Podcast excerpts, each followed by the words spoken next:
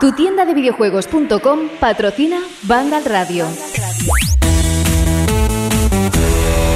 Bienvenidos a Vandal Radio. Muy buenas, ¿qué tal? Saludos de José de la Fuente. ¿Cómo estáis? Encantados y encantadas de estar en casa, ¿verdad? Pues claro que sí. Y ahora dentro de unos días los niños también pueden salir. Solo que le hemos dicho a Alberto que no se emocione demasiado porque a él igual no le dejan salir, porque tiene que hacer los deberes y tiene que una evaluación que cumplir de cara a septiembre, porque si no se queda todo el verano ahí confinado estudiando para luego a ver qué sale en la repetición en septiembre. Hola a todos, encantados, decía, porque la semana has dejado unas cuantas noticias bien serviditas para poder degustar. Son las semanas que más nos gustan, cuando hay algo, algún rumor, pero sobre todo fuentes oficiales, tenemos ventas que para dar y tomar.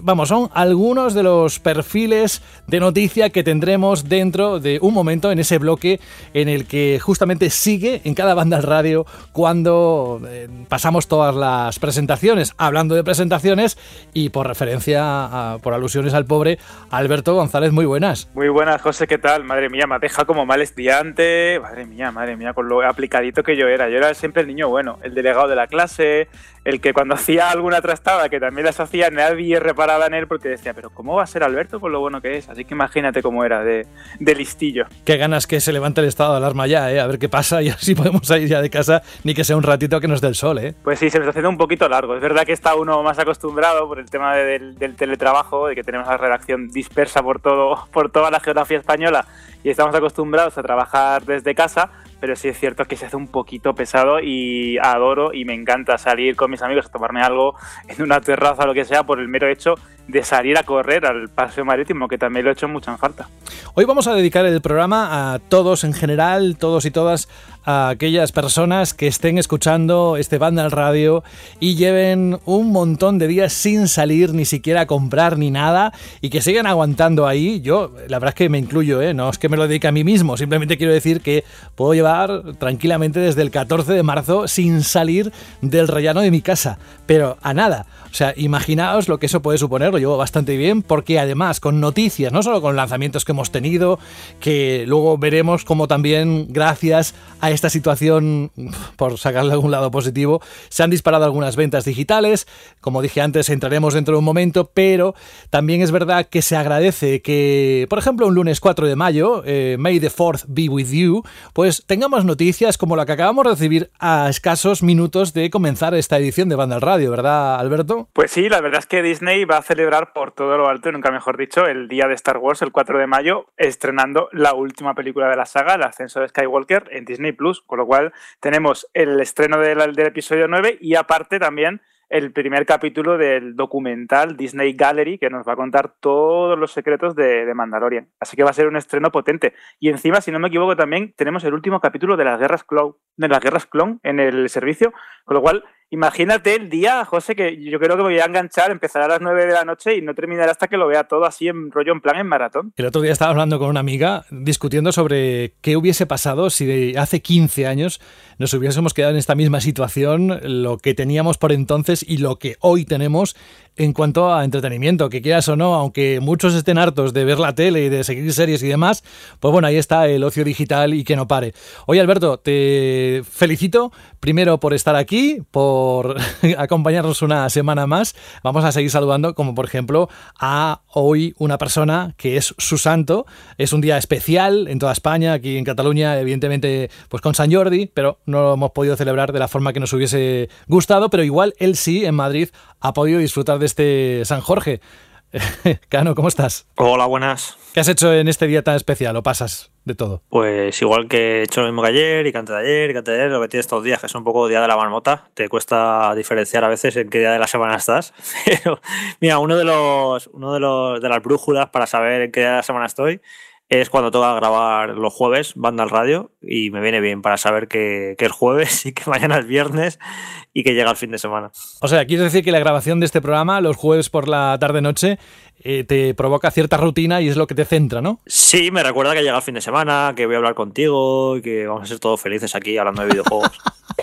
Pero que, es que tiene un puntito de cinismo que se le nota incluso a distancia sin verle la cara.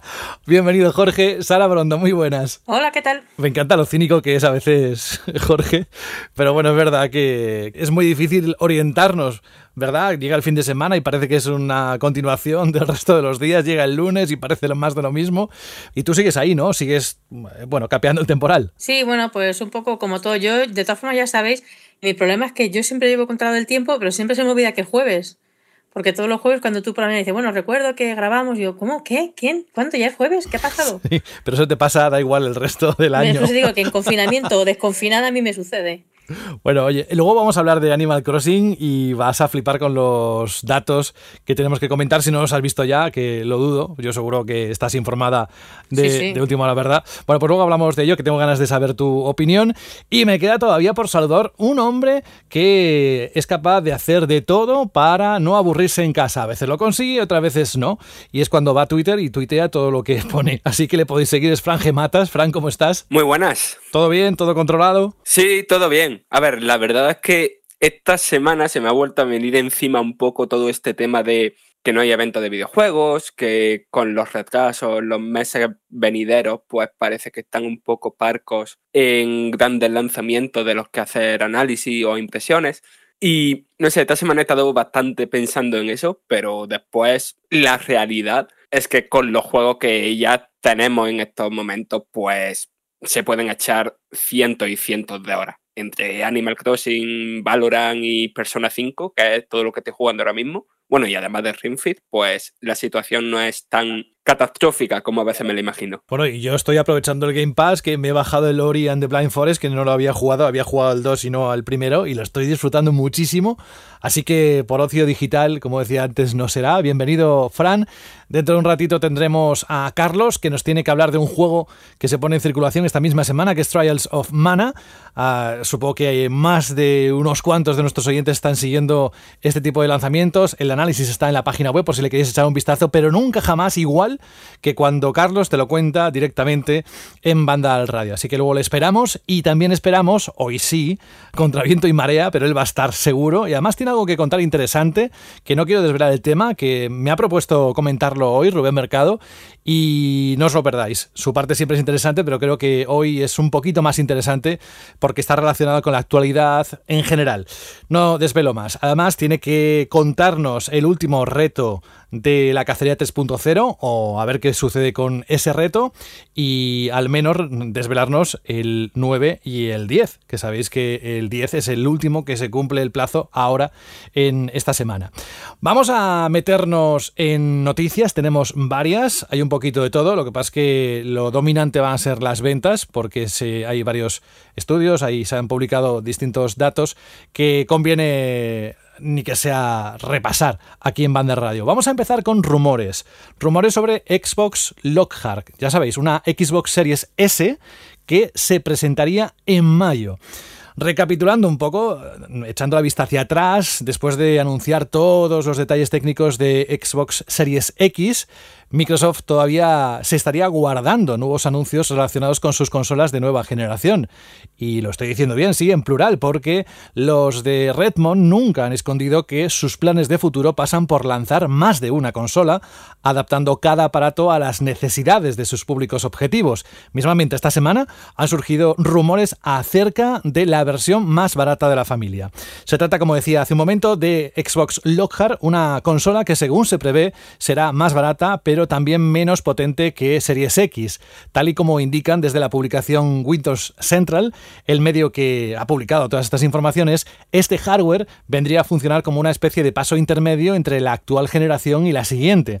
Sería como una forma de sustituir, para entendernos rápido, la Xbox eh, One X de las casas, dado que algunas características de la nueva generación serían incorporadas, pero limitadas para poder reducir su precio, lógicamente.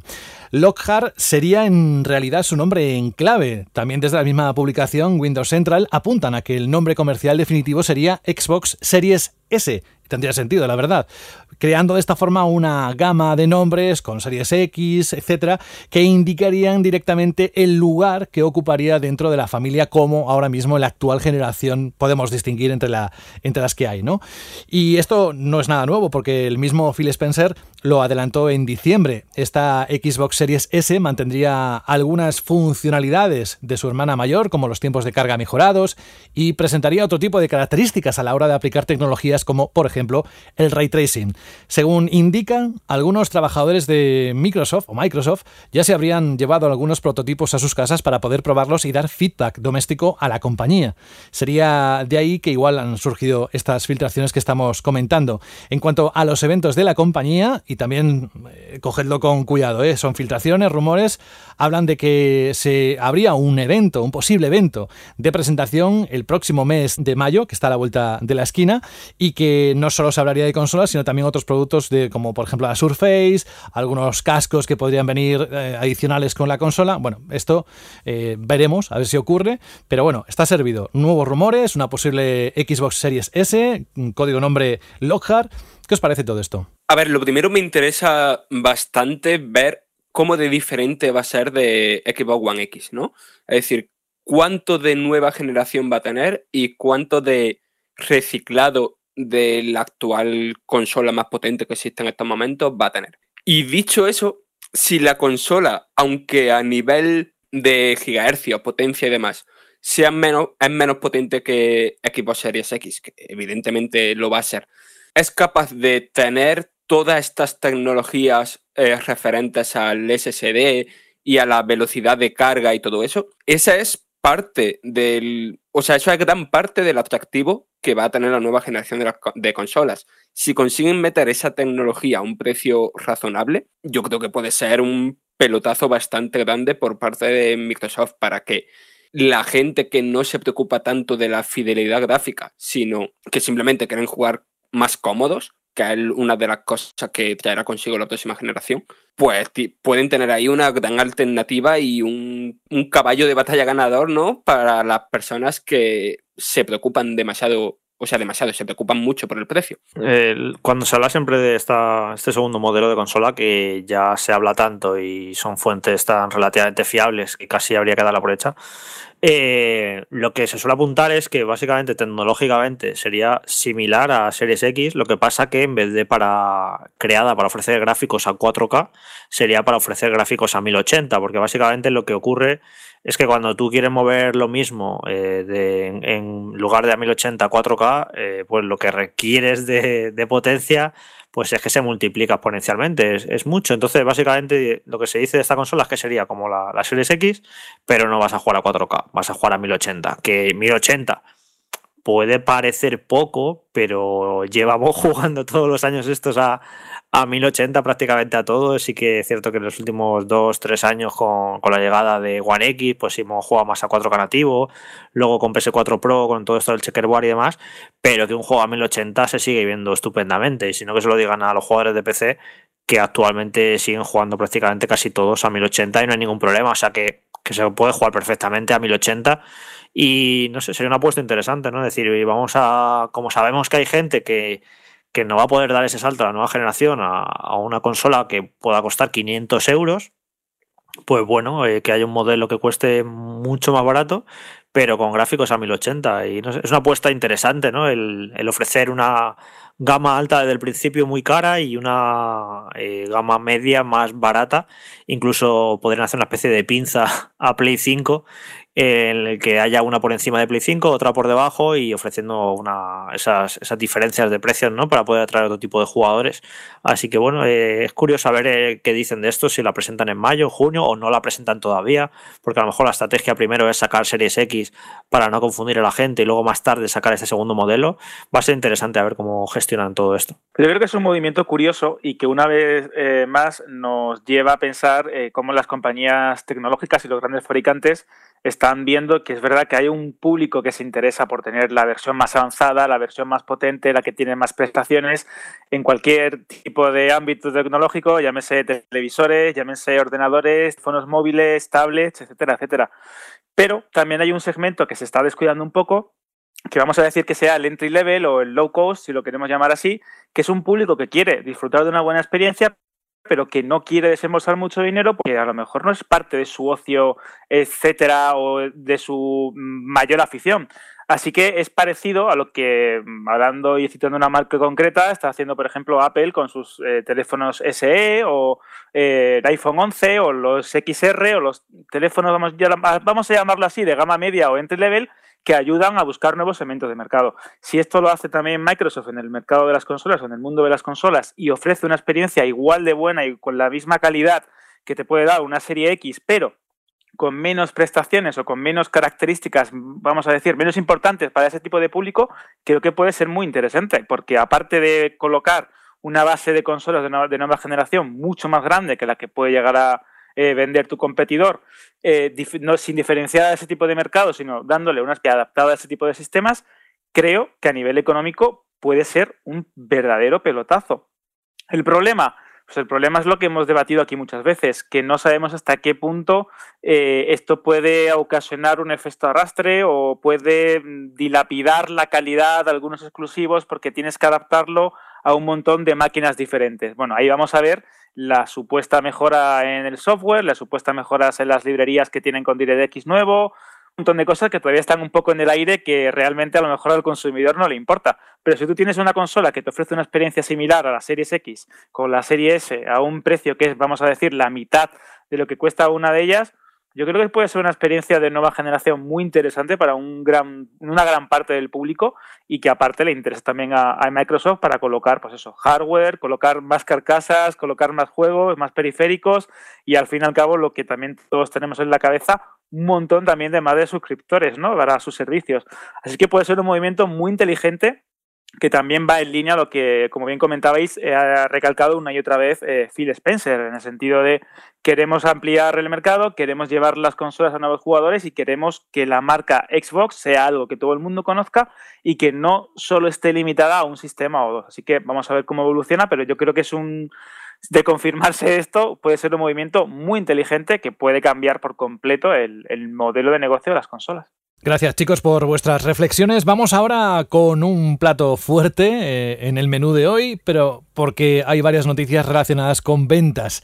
Empezamos con Animal Crossing Super Data, que es una compañía dentro del entramado Nielsen, ya sabéis, la consultora que se dedica a realizar investigaciones y análisis de mercado en distintos sectores y también, por supuesto, dentro del videojuego, ha publicado un nuevo estudio con datos de ventas digitales durante el pasado mes de marzo. Las cifras en general son muy positivas, pero hay una que llama especialmente la atención. Animal Crossing New Horizons ha vendido 5 millones de copias digitales solo en el mes de marzo. El nuevo juego de la saga de gestión y simulación vecinal de Nintendo alcanzó esa cifra de ventas durante un mes teniendo en cuenta que se puso a la venta el 20 de marzo, es decir, prácticamente a finales, pues aún así Animal Crossing New Horizons consiguió colocar 5 millones de juegos digitales en apenas 10 días. Con este dato no solo se demuestra el éxito comercial de esta saga de Nintendo, sino que también, como apuntan desde Superdata, lo convierten en el juego de consola que más copias ha vendido en un mes en toda la historia, arrebatándole el récord a Call of Duty Black Ops 3. Si nos centramos solo en Estados Unidos, según datos de la firma NPD, publicados por VentureBeat, la Switch ha batido récords eh, allí, en Estados Unidos, donde Nintendo solo ofrece datos de las ventas en formato físico. Ha vendido más en su mes de estreno que otros títulos de sagas populares de Nintendo como Super Mario, The Legend of Zelda y Pokémon. En tan solo 11 días, prácticamente ha generado más ingresos para la compañía nipona que cualquiera de las otras entregas en toda su vida que estén en las estanterías. Solo hay dos juegos de Nintendo que han vendido más en su mes de lanzamiento, que son Super Smash Bros. Ultimate y Super Smash Bros. Brawl para Wii. Animal Crossing New Horizons se ha convertido por derecho propio a lo largo de este 2020 en el segundo juego más vendido en Norteamérica. Casi nada. Es que eh, es muy interesante todo esto y luego hablaremos de las ventas de otros juegos importantes que han salido en estas últimas semanas. Porque claro, lo que ha ocurrido con Animal Crossing, hay gente que hace interpretaciones fáciles y baratas, iba a decir. En plan, no, es que ha vendido mucho eh, porque estamos eh, confinados en casa y demás. A ver, el tema es que eh, la situación de, para, en la que ha llegado el juego es como la tormenta perfecta, eh, porque para, empezar es un Animal Crossing, era un juego muy esperado. Eh, la saga en cada nueva entrega ha ido cada vez vendiendo más, cada vez vendiendo más. En 3DS fue un exitazo que vendió creo que unos 12 millones de copias.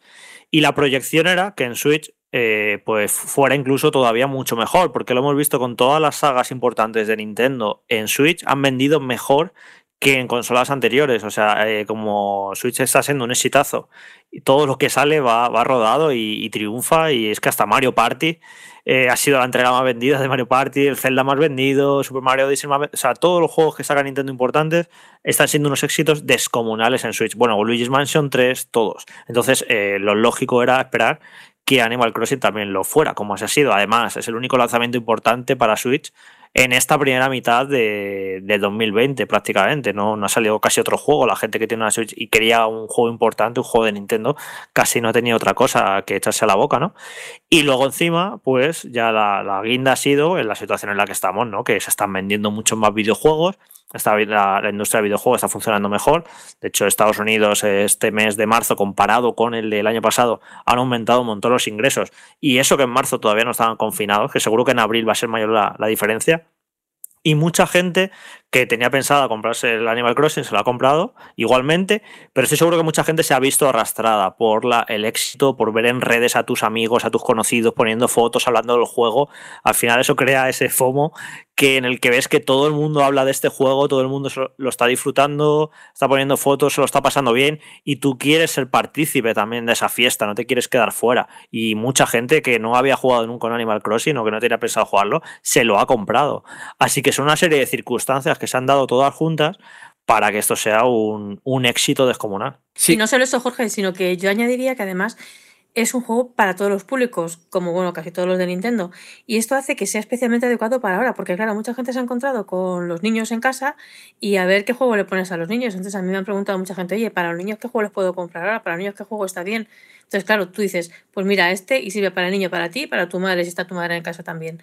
Y eso también ha hecho probablemente que hayan subido las ventas, aparte de lo que tú decías, que ya se esperaba que fueran muy grandes porque había muchas ganas de tener el juego. Sí, también, o sea, más allá de, de lo que son las las unidades vendidas, ¿no? Es como el, propio juego ha cambiado por haber llegado a tantísimo público, ¿no? Quiero decir, eh, este juego ha llegado a tanto a un público que quizá no, no es tan constante en el consumo de videojuegos, como a un público que quizá antes no había mm, entrado en la saga o no le había gustado eh, demasiado la saga. Y aquí, por todos los motivos que ha comentado Jorge, ha venido para, o para quedarse o simplemente pues para esta entrega concreta.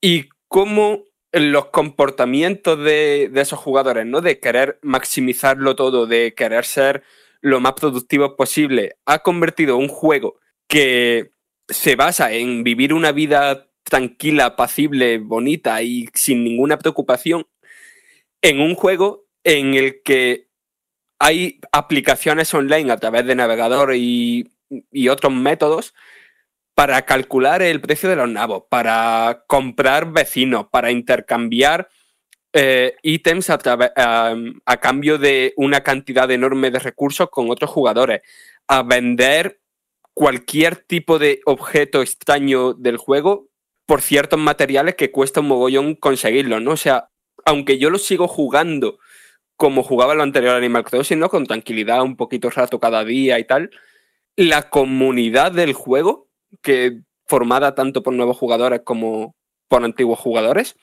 es muy distinta a la comunidad que había en, New Leaf de 3DS. Es una comunidad que está buscando constantemente el máximo beneficio dentro de un juego que en mi opinión no va de eso. Yo he pensado mucho en esto, Fran, últimamente, porque creo que es súper interesante, ¿no? El tema de Vale, pues eh, yo quiero progresar, quiero tener muchas, muchas vallas, mucho dinero para comprar cosas, entonces eh, el domingo por la mañana me levanto pronto, compro un montón de nabos, intento traficar con ellos al mejor precio posible, bla, bla, bla, ¿no? Todo esto que ocurre, que hay gente que, que está muy obsesionada con el progreso porque ves a otros amigos tuyos que progresan a una mayor velocidad a la que, a la que tú puedes. Yo, por ejemplo, lo miré ayer, creo que llevo 40 horas jugadas y mi isla está en pañales. Veo las islas de otra gente y alucino. Y claro, luego veo las horas que han jugado y que han jugado el triple que yo, ¿sabes? Y, y esto, claro, esto ya cada uno se lo toma como quiere. Hay gente que lo gestiona mal, hay gente que esto le causa incluso un poquito de ansiedad porque dice yo quiero estar, estar ahí, tener todas esas cosas y progresar a la misma velocidad.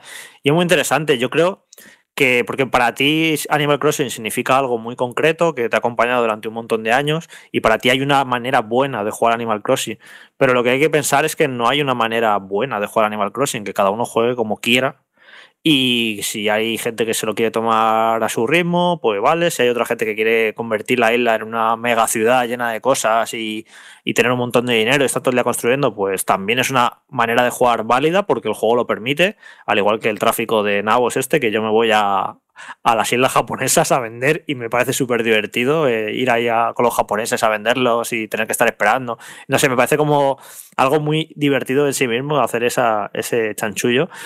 No sé, es eso, que, que yo, ya te digo, le he dado muchas vueltas, eh, pero creo que es eso, que cada uno juegue como le dé la gana Animal Crossing. Y hasta yo, por ejemplo, eh, hay uno de los objetivos del juego que es que Canela te va diciendo la valoración de la isla, pues dependiendo de una serie de cosas que hayas construido y demás, pues te va diciendo una, dos, tres, cuatro estrellas, además luego la, eh, lo que tienes que hacer para que venga el perrete a, cantar y que incluso sea como pasarse el juego, que te salgan los créditos. Y bueno, pues hay gente que, que busca eso, ¿no? Y yo, por ejemplo, no quiero que mi isla sea un sitio urbanizado con caminos de cemento ni puentes de cemento. Yo creo que mi isla sea lo más salvaje posible, con un montón de árboles, con todos los elementos que puedo hacer los hago de madera naturales, porque no quiero eh, llegar a una isla paradisíaca y convertirla en una mini ciudad. No, no quiero eso. Y si, el, y, y si nunca llego a ver los créditos, ¿vale? Me da igual, porque no quiero hacer eso, ¿sabes? Y estoy haciendo como yo mi metajuego de que quizá nunca vea los créditos, quizá nunca venga el totateque este a, a, cantarme a la isla, porque no me da la gana urbanizarla. Y yo estoy disfrutando con esa experiencia de juego. Así que ahí me doy cuenta que es bastante flexible en cuanto a, la manera en la que quieres afrontarlo. Pues sabes, Jorge, que a mí me ha pasado un poco lo que a ti, solo que quizá de manera un poco más radical, porque yo sí que empecé con la historia de los nabos, porque tampoco es una de las cosas que me ha gustado, pero bueno, era guay y tal. Y por intentar que el totaque que venga, pues fui a hablar con, eh, con Canela y me dijo lo de la lo de la, la, popularidad y tal. Y de pronto dije, ostras, pero es que a mí esto me está creando una obligación innecesaria totalmente, que es la de entrar los domingos a por los nabos, que eso me da igual, pero luego estar entrando todos los días para ver cuál es el precio, para que no se me estropeen los nabos y que no se me pase y que no no sé qué. Oye, mira, yo es que es, es innecesario, vamos, o sea, es que es como cogerte un perro, la obligación de, levantar, de sacarlo por la mañana y por la noche, que sí, que está muy bien, pero, pero si no te gusta esa obligación, pues no te coges el perro, en este caso ya tengo el juego, pues bien, pero que no vea yo esa necesidad de entrar a, a comprar los nabos y luego a ver cómo los vendía, y sobre todo ya eso, cuando la historia es que tienes demasiados árboles o que si tienes que quitar, oye, mira, a mí, perdona, mi isla me encanta, pero así salvaje y, y lo más virginal posible. Es decir, sí. yo le meto mogollón de árboles frutales porque me gusta tener muchos, pero es que no me da la gana cortarlos. Yo no pienso quitar un árbol. Me claro, da igual no pasarme el juego, me, ¿sabes? me resbala, así se va a quedar. No pienso quitar pues, un solo árbol. Lo mismo, lo mismo ha pasado hasta tal punto que he decidido no comprar nabos aunque entre el domingo por la mañana. O sea, es que digo, es que no me da la gana, primero, porque paso a entrar ahí totalmente en la especulación esta de, de, ver cómo está la bolsa de nabos cada día o ver a qué isla me puedo ir para conseguirlos a mejor precio. Y segundo, porque no tengo por qué modificar mi isla. De hecho, como ya sabéis que en mi casa compartimos la isla tres personas, pues hicimos así una especie de reunión a ver qué decidíamos y decidimos que, total, que, que nos gusta, pero que no para el extremo de tener que modificar nuestra forma de vida y nuestro concepto que tenemos de la isla, de tener nuestros, nuestros arbolitos ahí por todas partes donde nos da la gana. Así que yo también lo siento, me parece que a mi isla tampoco va a venir total que Yo, aparte de esto, de hablar del propio juego y todas las dinámicas que está generando, que yo creo que es un juego que va a dar mucho calor en los próximos meses. Yo, por ejemplo, ahora estoy disfrutando mucho jugando pequeños ratitos todos los días. Yo todos los días entro y claro, juego. Es que siempre ha sido así este juego. Juego 20 minutitos y ya está. Y así, y me doy cuenta que, claro, que me cuesta progresar jugando solo 20 minutitos, pero en mi momento desconecto un rato me pongo a coger mis cositas y yo lo estoy disfrutando así, ¿sabes? No, no, no me siento obligado a entrar todos los días, sino que me apetece entrar todos los días. Yo wow, lo estoy tomando así. Pero sobre, yo lo que quería hablar, y, por eso he metido este tema de las ventas de Animal Crossing, es, lo estuve hablando ayer con Fran, es el hecho de que esto debería servir de un toque de atención a todas las compañías de videojuegos y darse cuenta de que hay un público ahí fuera muy grande que está demandando juegos diferentes, está demandando juegos que no consistan en matar enemigos, que no sean de acción, que no sean pegar tiros. O sea, los videojuegos de sus orígenes el, lenguaje básico del videojuego es matar cosas. Es disparar, es una espada, matarme y matar, y, es eso. Y bueno, a lo largo de los años, evidentemente, han salido 50.000 juegos que no consisten en matar, pero creo que hay muchas compañías y compañías importantes, yo estoy mirando tanto a Microsoft como a Sony, que no apuestan por ese tipo de juegos. Tienen un, perfil de juego muy concreto, muy hardcore, y yo creo que están dando de lado un- a una parte del mercado importantísima que para Nintendo estupendo, porque se lo está llevando para ellos, pero creo que hay un público enorme de que quiere juegos que sean para todos los públicos, que pueda jugar cualquiera, que lo pueda disfrutar, que no eso, que no consistan en matar, que sea un juego como este, que básicamente consiste en crearse un pueblecito y anda que no se pueden hacer cosas. Y además en los últimos años hemos visto varios éxitos relacionados con ello, porque Stardew Valley también ha sido un, un exitazo proponiendo algo parecido, ¿no? Y es eso, me dio por pensar que, que por favor, que más juegos como este, eh, no que sean iguales, sino que, que se salgan de lo habitual, de que juegos de, de acción, de matar cosas, y que se pueden hacer cosas muy chulas y pueden ser un exitazo en ventas. Es que parece como que el AAA, por definición, tiene que ser shooters, tiene que ser aventuras de acción, que no, que no, que se puede, mira, mira este juego. Lo que pasa que da la sensación también de que, de que Sony y Microsoft le tienen un respeto tan grande a Nintendo como que no quieren entrar en su terreno de hacer lo mismo. Y ojo que lo han intentado en el pasado, ¿eh? con diferentes propuestas, porque Sony el juego social ya lo, lo promovió mucho en PlayStation 2, lo hablamos hace poco, aunque ahora lo, lo- lo ha dejado más de lado. Eh, Microsoft lo ha intentado también en el pasado. eh, Viva Piñata de Rare, recuerdo, eh, en 360, que, está, que era un juego Madre que estaba mía, muy bien. ¿eh? Sí, y lo hablaba con Frank que quizá un Viva Piñata 3 ahora mismo, en la situación actual, funcionaría mejor, porque lo hemos visto con juegos tipo Stardew Valley y demás. Pero como que han tirado la toalla, que también lo entiendo, porque esto es, esto es, un- se crea un- la pescadilla que se muerde la cola. Porque claro, eh, son consolas tan orientadas al jugador hardcore que cuando sacan propuestas para todos los públicos no acaban de funcionar bien. Pero claro, no atraen a todos los públicos porque no sacan ese tipo de propuestas. Y yo he visto, sí, yo, yo he visto en estos últimos años intentos de, sobre todo de Microsoft, he visto mucho intento de sacar algún juego infantil, eh, con Kinect lo hacían, y como que no termina de cuajar, no termina de funcionar y, tiran la toalla rápidamente. A mí me gustaría que las nuevas consolas, eh, tanto Xbox como PlayStation, que sí, que van a tener sus Halo Infinite, su- sus Uncharted, sus juegos AAA mastodónticos, de acción, guapísimos, pero por favor que también que saquen otro tipo de juegos para todos los públicos que pueda jugar cualquiera. Que a mí me, pasa cuando eh, con PlayStation, cuando intentas recomendar un juego para un niño y joder, es que te cuesta un rato de pensar y al final siempre te ven los mismos tipos de juegos, pues los juegos de Lego, pues no, no sé qué, y falta más, propuestas de calidad para todos los públicos en, ambas consolas. Es que yo creo que va más allá incluso del simple hecho de un juego que no sea violento. No, es que yo creo que es el tema de este género de los juegos que se ve un poquito la escena independiente de los feel good games, ¿no? De juegos que te hacen constantemente sentirte bien, de no darte agobios, porque por ejemplo ha eh, como ejemplo, valga la redundancia, em, este Stardew Valley, ¿no? Pero yo creo que Stardew Valley sí tiene un poquito de, de agobiarte, ¿no? Y de querer maximizar recursos y tal. Y yo creo que, que faltan juegos que no te propongan una meta clara, ¿no? Que no, que simplemente sean mundos donde ir a desconectar y donde simplemente pasártelo bien, pa- a estar a gusto ahí, ¿no? Interesantes reflexiones acerca de las ventas de Animal Crossing y alguna que otra reivindicación se ha colado en los últimos minutos. No está nada mal porque además seguimos con números, con cifras de ventas. En este caso abandonamos las consultoras o posibles medios, sino vamos a la fuente principal, como por ejemplo Square Enix, que ha anunciado esta misma semana que Final Fantasy VII Remake superó eh, tres días después de su lanzamiento los tres millones y medio de copias vendidas, contando tanto las ventas de ediciones físicas como las digitales.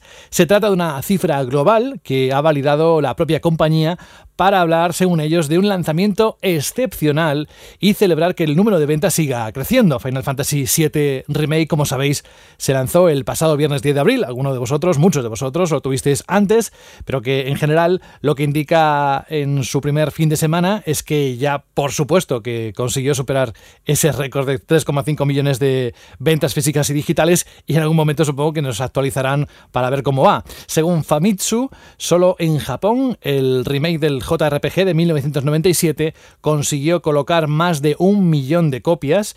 En concreto se habla de 702.853 juegos físicos y alrededor de 297.000 copias digitales. Ole. A mí me gustaría bastante saber un dato que probablemente sea imposible de conocer, que es cuánta gente que no jugó al original ha entrado en Final Fantasy VII con, con este remake, ¿no? Es algo que me llama la atención porque no tengo muy claro que mucha de la gente que jugara Final Fantasy VII en su día, eh, a lo mejor en la adolescencia o incluso la niñez, hoy día siga jugando a videojuegos, ¿no? Y yo creo que parte de, esas ventas vienen de, jugadores que entran de nuevas a, la saga. Pues yo pienso todo lo contrario. yo creo que todo el ya estamos con el Jorge y yo. Sí, no sé, tengo la sensación esa de que eh, a lo mejor el 70% de la gente o el 80% que ha comprado este remake es porque, porque jugaron el original, lo quieren mucho y lo estaban esperando.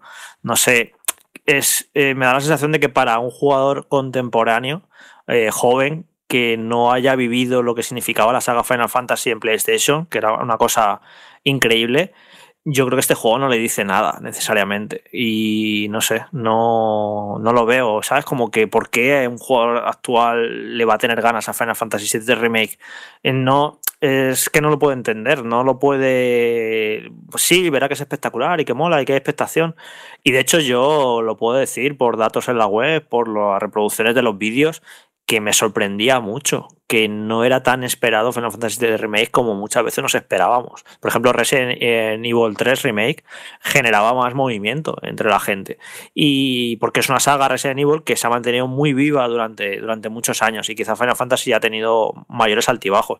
Pero vamos, yo tengo la sensación esa de que casi un porcentaje altísimo de la gente que se ha comprado este, este Final Fantasy VII Remake es porque jugó el original o, le tienes un cierto apego, o incluso como tú, Frank, que no lo habías jugado, pero aún así te sabías de sobra todo lo que significaba, su importancia, es casi como si lo hubiera jugado. Pero alguien que no tenga así una gran relación con Final Fantasy, ya he dicho, ah, qué juego tan guapo, me lo voy a pillar. Me cuesta ver eh, esa situación. Pero es que creo que cualquier persona que juega a videojuegos, ya no digo el, tipo de persona que a lo mejor está escuchando este podcast, ¿no? O que, o que lee nuestra web mm, día a día o semana a semana. Yo creo que, que en la industria del videojuego en general había como ese halo de obra excepcional, ¿no? Alrededor de Final Fantasy VII. Y la posibilidad de acceder ahora a una versión entre comillas, ¿no? Porque sé que esto es polémico, mejorada, ¿no? O, actualizada a los tiempos que corren. Yo, creo que, llama la atención de cualquier persona que, simplemente conozca lo que es Final Fantasy VII, ¿no? Sin, entrar en, que sea consciente, ¿no? De toda la influencia que, tuvo en su día. Y sí quería apuntar porque quizá hay gente, ¿no? Que como yo está, eh, esté escuchando este podcast y no haya jugado Final Fantasy VII y se está planteando si pillarlo o no pillarlo, sin entrar en demasiada profundidad, simplemente decir que a mí me ha parecido un juego mágico con unos personajes que, no voy a olvidar jamás, eh, un título que, transmite una cantidad de emociones diferentes enorme y, es un título absolutamente mágico. Yo también estaba pensando un poco en el, en el planteamiento de la propia Square Enix con este, con este videojuego, porque es verdad que indudablemente eh, es un juego destinado a un público muy concreto, que ha crecido con la saga, que ha crecido con los personajes, que conoce la importancia de este juego en, Occidente como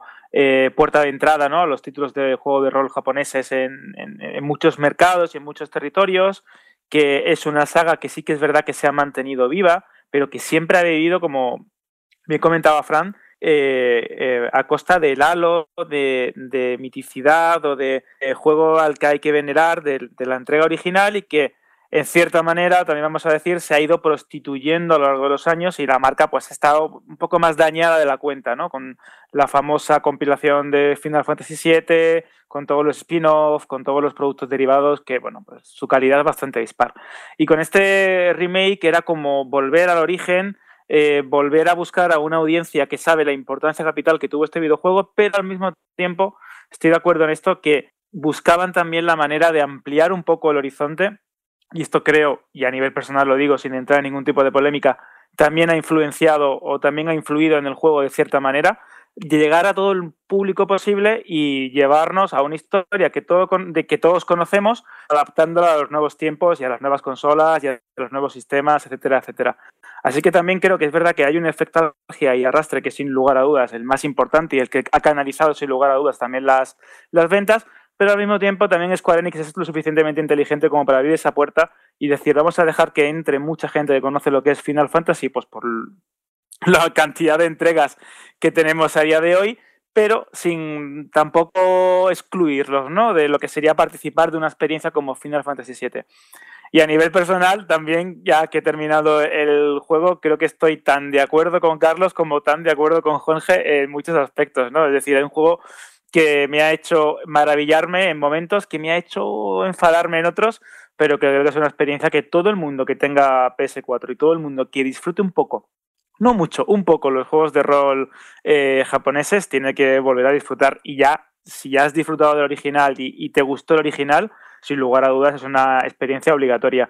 Y ya dejaremos para más adelante los debates, porque yo creo que es un juego que a día de hoy, si ya está generando ruido, dentro de unos cuantos años va a seguir generando incluso más. Gracias Alberto, dejamos Final Fantasy y nos vamos a la saga Doom, porque, y también volvemos a esa empresa de Nielsen llamada Superdata, que nos cuenta cómo han vendido en digital algunos títulos, como antes el Animal Crossing.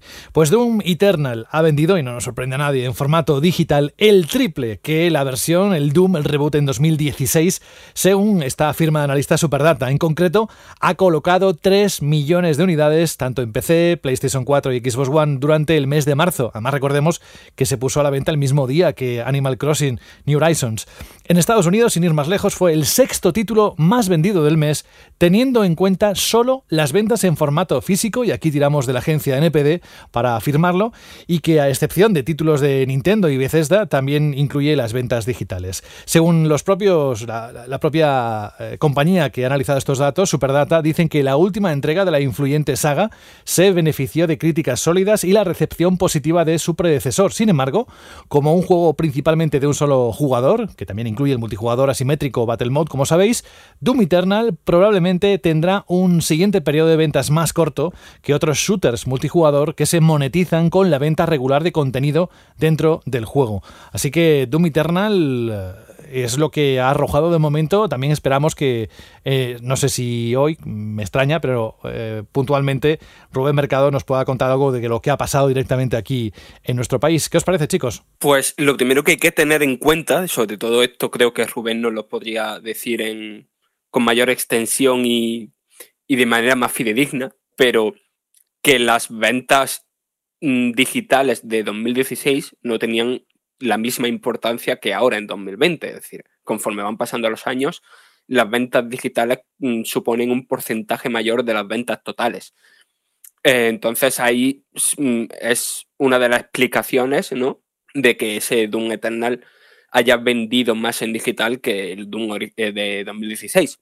Que creo que son unas cifras de ventas bastante buenas para una Bethesda que en los últimos lanzamientos quizá no estaba teniendo mm, la recepción esperada para la calidad de muchos de sus, de juegos, ¿no? Por ejemplo, Dishonored 2 no tuvo demasiadas buenas ventas, Prey no tuvo demasiadas buenas ventas y, y la verdad es que está mm, bastante bien, en mi opinión, ¿no?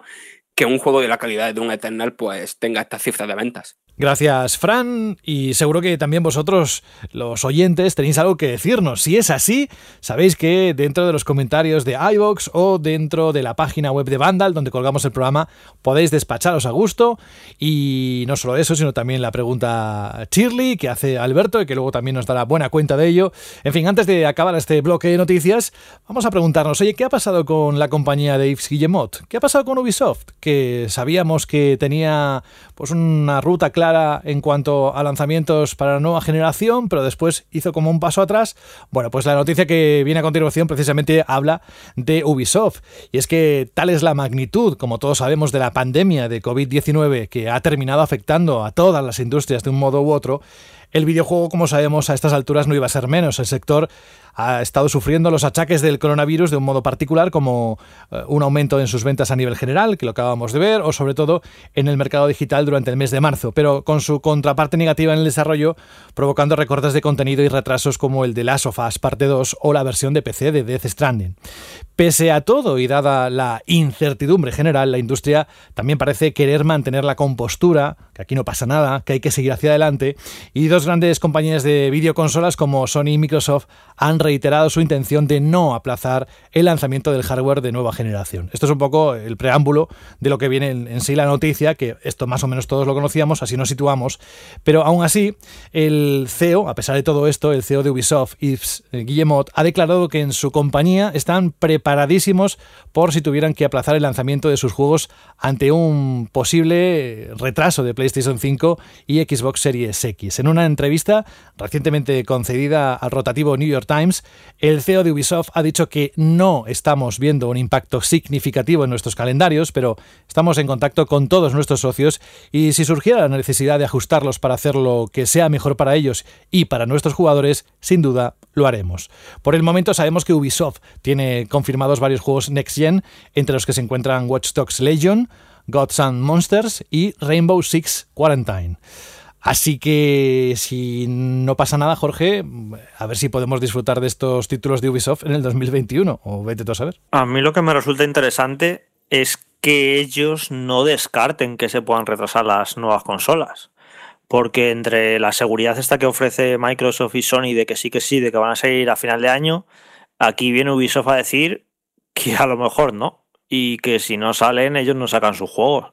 Así que me parece bastante sensato lo que hizo Ubisoft, ¿no? De que, bueno, pues a lo mejor si se retrasan nuevas consolas, pues nuestros juegos, sobre todo ese Watch Dogs, y que tenga toda la pinta de que fuera a salir con ellas, pues también se va a retrasar. Y yo también espero un Assassin's Creed para, para este año y pues se puede dar la situación de que a lo mejor lo quieren también relacionar con las nuevas consolas y si se retrasaran estas también se retrasaba el Assassin's Creed, no lo sé, pero bueno, el caso de eso que me parece interesante, ¿no? Que, que Ubisoft no tenga tan seguro que, no se puedan retrasar las, nuevas consolas. Pues así, como el que no quiere la cosa, hemos casi cubierto 50 minutos de información solo con lo que nos ha dejado la actualidad de la semana y que esto siga así.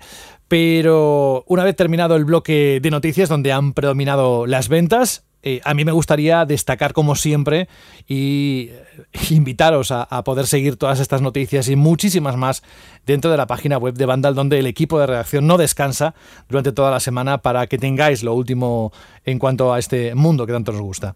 Y hablando de un mundo que nos gusta, de juegos que algunos dicen que son de nicho, pero sus seguidores desde luego lo tienen muy claro. Esta misma semana se ponía a la venta Trials of Mana un juego, es una adaptación en forma de remake eh, a Occidente de uno de los grandes juegos de rol japoneses de Super Nintendo.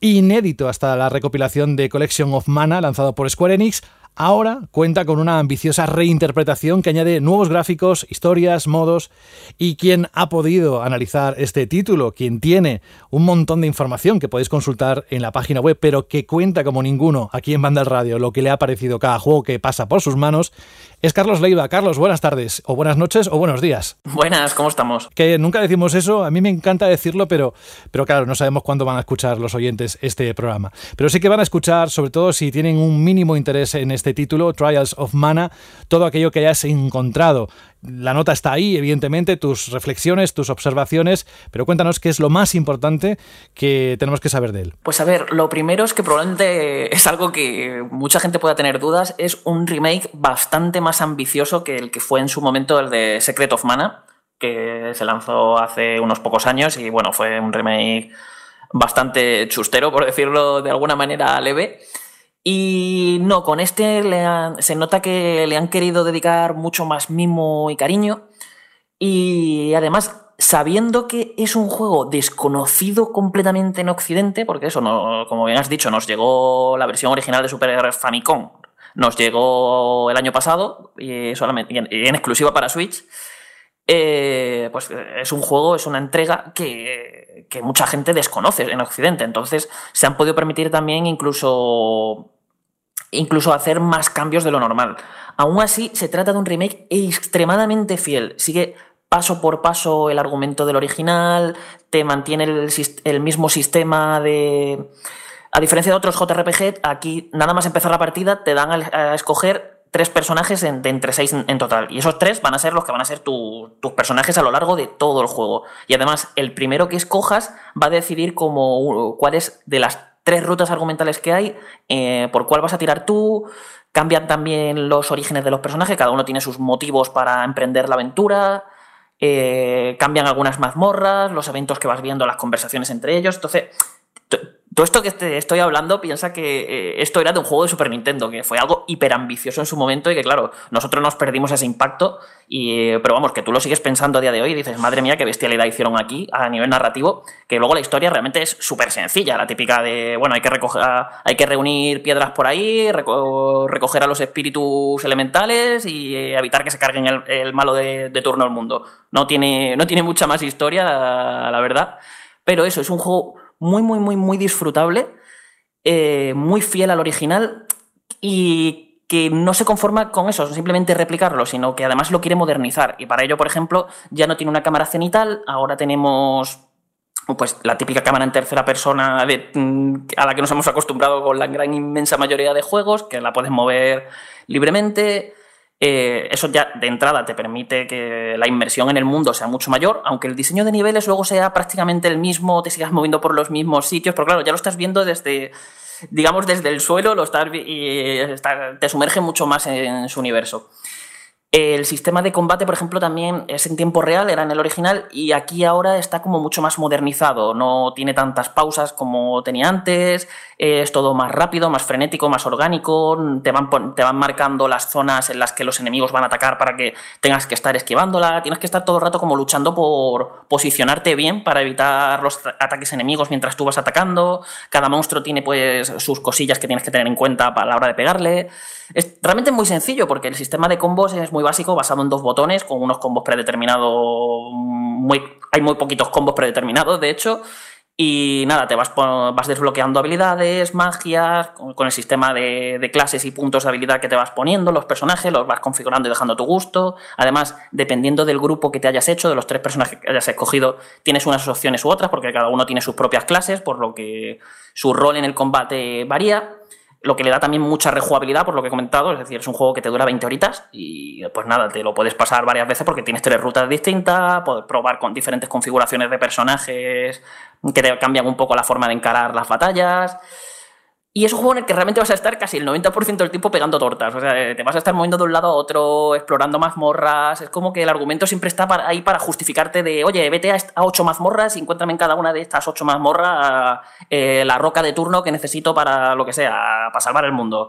Y nada, te vas de un lado para otro, pegando guantazos, explorando mazmorras, dando vueltas por allí. Es una experiencia muy clásica, muy tradicional. Tienes la sensación siempre de estar jugando un juego, eso, que viene de Super Nintendo, un juego de 16 bits, pero adaptado a los tiempos modernos, que además se nota mucho también en, en los menús, que los menús del original eran un auténtico desastre, o sea, eran lo antiintuitivo, y aquí es todo lo contrario, son menús muy claros, muy fáciles de entender, con toda la información que necesitas para verla de un vistazo. Es como que han dicho, oye, a ver, esto no funcionaba en el original, vamos a intentar arreglarlo, y esto qué pasaba, Y todo esto, modernizando estos sistemas, esta jugabilidad y demás, pero ya te digo, respetando siempre la esencia clásica, el diseño de niveles, la estructura del juego, para eso, que siempre tengas esa sensación de, de estar jugando realmente un juego de 1995, pero adaptado a, a los tiempos modernos. Y yo la verdad que ya os digo, me lo he pasado muy bien con él. Hay algunos problemas que han traído, digamos, estas modernizaciones consigo. Por ejemplo, la dificultad ha pegado una bajada brutal respecto al original.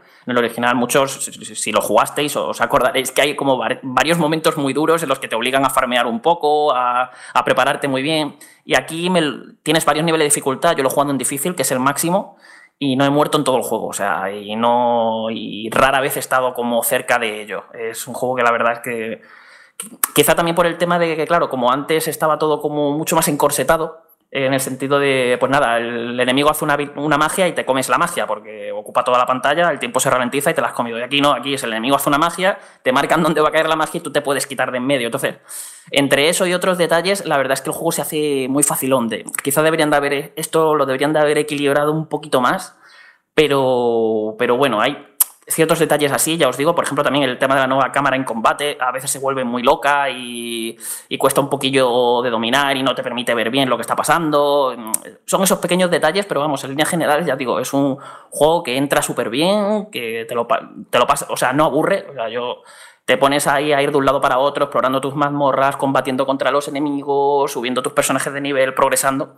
Y la verdad que ya, ya os digo, yo es un juego que, que, he disfrutado mucho. Se nota que no es un remake al estilo de Final Fantasy VII Remake o algo así que le hayan echado y presupuesto por todos lados. De hecho, a nivel gráfico es un poco justito, pero es muy bonito. A nivel a, a, diseño artístico es un juego precioso. Lo que pasa que eso a, a, lo visual, en lo técnico, se nota que, que va un poco justito, sobre todo en los vídeos que tienen, vamos, los personajes son inexpresivos a, a más no poder y con unas animaciones un poco cutres.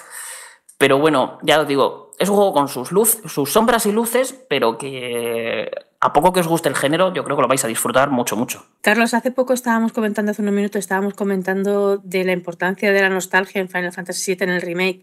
En este caso, ¿crees que alguien que de pronto vea el juego le llame la atención por el título o por lo que sea, puede entenderlo bien sin haber jugado a la versión de NES, sin recurrir a esa nostalgia también y puede gustarle. Sí, sobre todo por lo que te digo, es que este es un juego, un juego que en Occidente poca nostalgia nos va, nos va a traer. Esto sería una pregunta más para hacérsela un poco a los jugadores japoneses o a quien entendiese japonés hace 20 años y entendiese, importase este juego y lo entendiese. Porque nosotros ya, o sea, imagino que habría gente que descubriese el juego por otros métodos, que no vamos a hablar aquí, pero bueno, oficialmente el juego nos llegó el año pasado y y realmente, pues a nosotros, al público en Occidente, este juego es prácticamente un juego nuevo, no, no nos tiene ese valor nostálgico que pueden tener, pues ya os digo, Sí, para el público ver, japonés. Y Me lo- refiero a y la te gente, estoy diciendo que te a la estoy gente diciendo que no quisiera jugar, que decir, no pude jugar entonces, pero sí que ya, pero es lo que te estoy diciendo, Sara, que es un juego que puedes disfrutar. O sea, lo, lo estoy contando ahora, pero es lo que he dicho antes de, de que es un juego que han aprovechado, que sabiendo que casi nadie en Occidente lo ha jugado, eh, lo puedan disfrutar ahora y lo puedan descubrir. Y es lo que he dicho, que es un juego que tú te vas jugando y Ya, lo, pero dis- te lo digo, disfrutas me perfectamente. refiero, por ejemplo, Yo no tengo Fran ese no valor jugó- nostálgico y me lo he pasado genial con él, Sara, si es lo que preguntas. No, no eso es lo que pregunto. Fran, por ejemplo, ha dicho que no jugó el primer el Final Fantasy VII original, pero sí que lo había conocido mucho, que tenía, había hablado mucho, había hablar mucho sobre el juego, que lo conocía bastante y que eso en parte ha sido la motivación de que haya jugado el segundo. Es decir, no que jugase a Secret, a Secret of Mana, a Trials of Mana en, cuando salió el juego originalmente, sino que lo ha oído hablar de él, que probas a lo mejor, yo que sé, la versión esta que has comentado antes de, de ese de Secrets of Mana y que diga, ah, pues quiero conocer más de la franquicia. Es decir, no que lo hubiese jugado, sino que quiera conocer la franquicia, pero teniendo en cuenta esos valores de referencia del pasado. Yo es que no lo veo necesario, es lo que te estoy diciendo, es un RPG que tiene aroma clásico, pero es que lo puedes disfrutar perfectamente ahora de primera, sa- sa- sabiendo que estamos con lo que digo, es un remake de un juego de 1995 y que hay cosillas, pues por eso lo que he contado de la historia, que es un poco de aquella manera y está contada de forma muy acelerada, el estilo que tiene, tradicional, pero vamos, yo, yo, ya, yo ya te digo, es un juego que mi nostalgia pasa en que lo jugué el año pasado por primera vez, lo descubrí, me gustó muchísimo, yo ya lo había hablado mucho de él porque es un juego que realmente los que en la época, pues las revistas y tal, lo- veíamos, oye, este es el Seiken Densetsu 3, como lo conocíamos en aquel entonces, es un juego tal y cual, veíamos sus maravillas, que si tiene ciclo día y noche, que afectaba no sé qué, pero nos hablaban de las revistas de, la época, pero aquí nunca nos llegó y nunca realmente lo llegamos a conocer. Y eres como así como el mayor valor así que nos puede quedar de lo que conocimos y tal, pero vamos, es un juego con, su- con una entidad propia, un remake que hace las cosas por sí mismo y que te lo puedes pasar bien, vamos, no, no- de hecho la historia es independiente, es decir, no te hace falta haber jugado ningún otro off mana para poder disfrutarlo. Yo te voy a preguntar por una cosa que estoy viendo bastante común en la mayoría de los RPGs que se van lanzando y que creo que aquí es algo similar. ¿Qué tal la, traducción? Pues muy, muy, muy, muy buena. La verdad es que, como has dicho, últimamente estamos encadenando un montón de, de JRPGs que se están animando a traducir y que hace años probablemente en la vida habríamos imaginado que estos juegos eh, nos hubiesen llegado traducidos. Y la verdad es que yo creo que eh, con los trabajos que está haciendo últimamente Square Enix a nivel de traducción, pues os podéis hacer una idea de- del trabajazo que han hecho, pues sobre todo porque adaptan súper bien la forma de hablar que tiene eh, cada personaje para reforzar un poco sus personalidades. Imagino que mm, no entiendo japonés, yo lo he jugado con el doblaje japonés, se puede poner con el doblaje inglés. Y, pero vamos, eh, imagino que lo que allí son pequeñas variaciones en la forma de hablar que tienen según la región y tal. Aquí se han adaptado también de, de esa manera. Eh, por ejemplo, llegas a hay un pueblo donde llegas a que está habitado por unos enanos mineros. Y, o sea, yo estaba partiéndome de risa allí porque te lo ponen hablando un poco andaluz, así, o sea, es una especie de andaluz cerrado, pero al mismo tiempo te hacen un montón de coñas, a lo mejor como cantando un soy minero y cosas así, o expresiones, pues eso, muy típicas nuestras, rollo tararí que te vi, cosas así que no hay tu tía, te ponen así muchas expresiones que a veces te sacan incluso una sonrisa simplemente por eso, por ver cómo lo han traducido, ver esa frase y de repente, o sea, solo por lo bien traducido que está ya te están sacando esa sonrisilla. Y la verdad es que muy, muy, muy, muy contento con cómo lo han hecho. Es que se siente natural, no se siente como otras traducciones que estás notando que han cogido una frase hecha en inglés y la han traducido de forma como muy literal y que te deja así un poco como esto queda raro. No, no, aquí queda orgánico, da la impresión de que realmente los personajes están, están hablando de forma natural. Carlos, has hablado de la jugabilidad, del apartado gráfico, pero ¿qué tal la banda sonora? ¿Respeta las composiciones clásicas y las readapta? ¿Hay nuevas? ¿Nuevo acompañamiento? ¿Cómo va en el juego? Pues la verdad es que lo han hecho bastante bien porque por un lado puedes escoger jugar con la banda sonora original, la, de Super Famicom sin, eh, sin retoques de ningún tipo, o sea, nostalgia a muerte, o puedes jugar con toda esa misma banda sonora, reutilizando todos esos temas, pero pues eso, adaptados a los tiempos modernos, con más instrumentación, un poquito de orquesta para algunas canciones y demás. Y por lo general a mí me han gustado, son son unas adaptaciones como muy fieles y además mantienen un poquillo ese espíritu, eh, mantienen ese espíritu de sonido de clásico, de juego clásico de Super Nintendo, pero, pero eso, que suenan muy bien. No, no siempre quedan del todo bien algunos arreglos que han hecho, que pueden quedar un poquillo raros o de aquella manera, pero por lo general la banda sonora original ya era una maravilla y con las reinterpretaciones que se han hecho de muchos temas, la, verdad es que queda bastante bien y al final yo cada vez que apagaba la consola me estaba tarareando en la cabeza muchas de las canciones que ibas escuchando durante el juego porque son muy, muy, muy, muy buenas. La verdad es que muy contento con el apartado sonoro. Y no lo había mencionado antes, pero me acabo de acordar que también he dicho que el juego es muy, muy, muy fiel, es casi un 1-1 del, del original pero también hay nuevos contenidos, en forma de han metido unas nuevas clases que no estaban en el original, un nuevo epílogo que te da pues entre 3 y 5 horitas más de juego, que no es que sea una maravilla lo que te encuentras ahí justo al final, que al final no deja de ser una especie de mega mazmorra con un montón de elementos reciclados, pero al final te está permitiendo desbloquear, pues eso, nuevas clases, nuevos poderes, seguir probando eh, cosas con el sistema de combate, enfrentarte a, enemigos cada vez más poderosos y la verdad es que se agradece, no deja de ser un contenido así un poquito, un, pequeño añadido que siempre se agradece, ¿no? En este tipo de remakes porque al final suma, al final es algo que acaba, que acaba sumando. Y también han metido un, nuevo, un modo nuevo juego plus, lo típico, puedes importar algunas cosillas de tu partida previa para luego las rejugadas, con esto que he dicho que es muy rejugable. Y además han escondido 50 cactolillos, una especie de cactus con patas que están ocultos por todo el mundo y si los vas encontrando, pues te vas desbloqueando diferentes tipos de mejora, como por ejemplo descuentos en las tiendas y cosillas así que son muy útiles y al final está muy bien porque, claro, si te conoces los mapas del original, ahora te están dando motivos para que los explores otra vez de cabo a rabo buscando estos cactolillos. Entonces es algo que la verdad que se agradece. A todo esto, Carlos, la demo de, este juego está disponible en PlayStation 4 y Nintendo Switch, ¿verdad?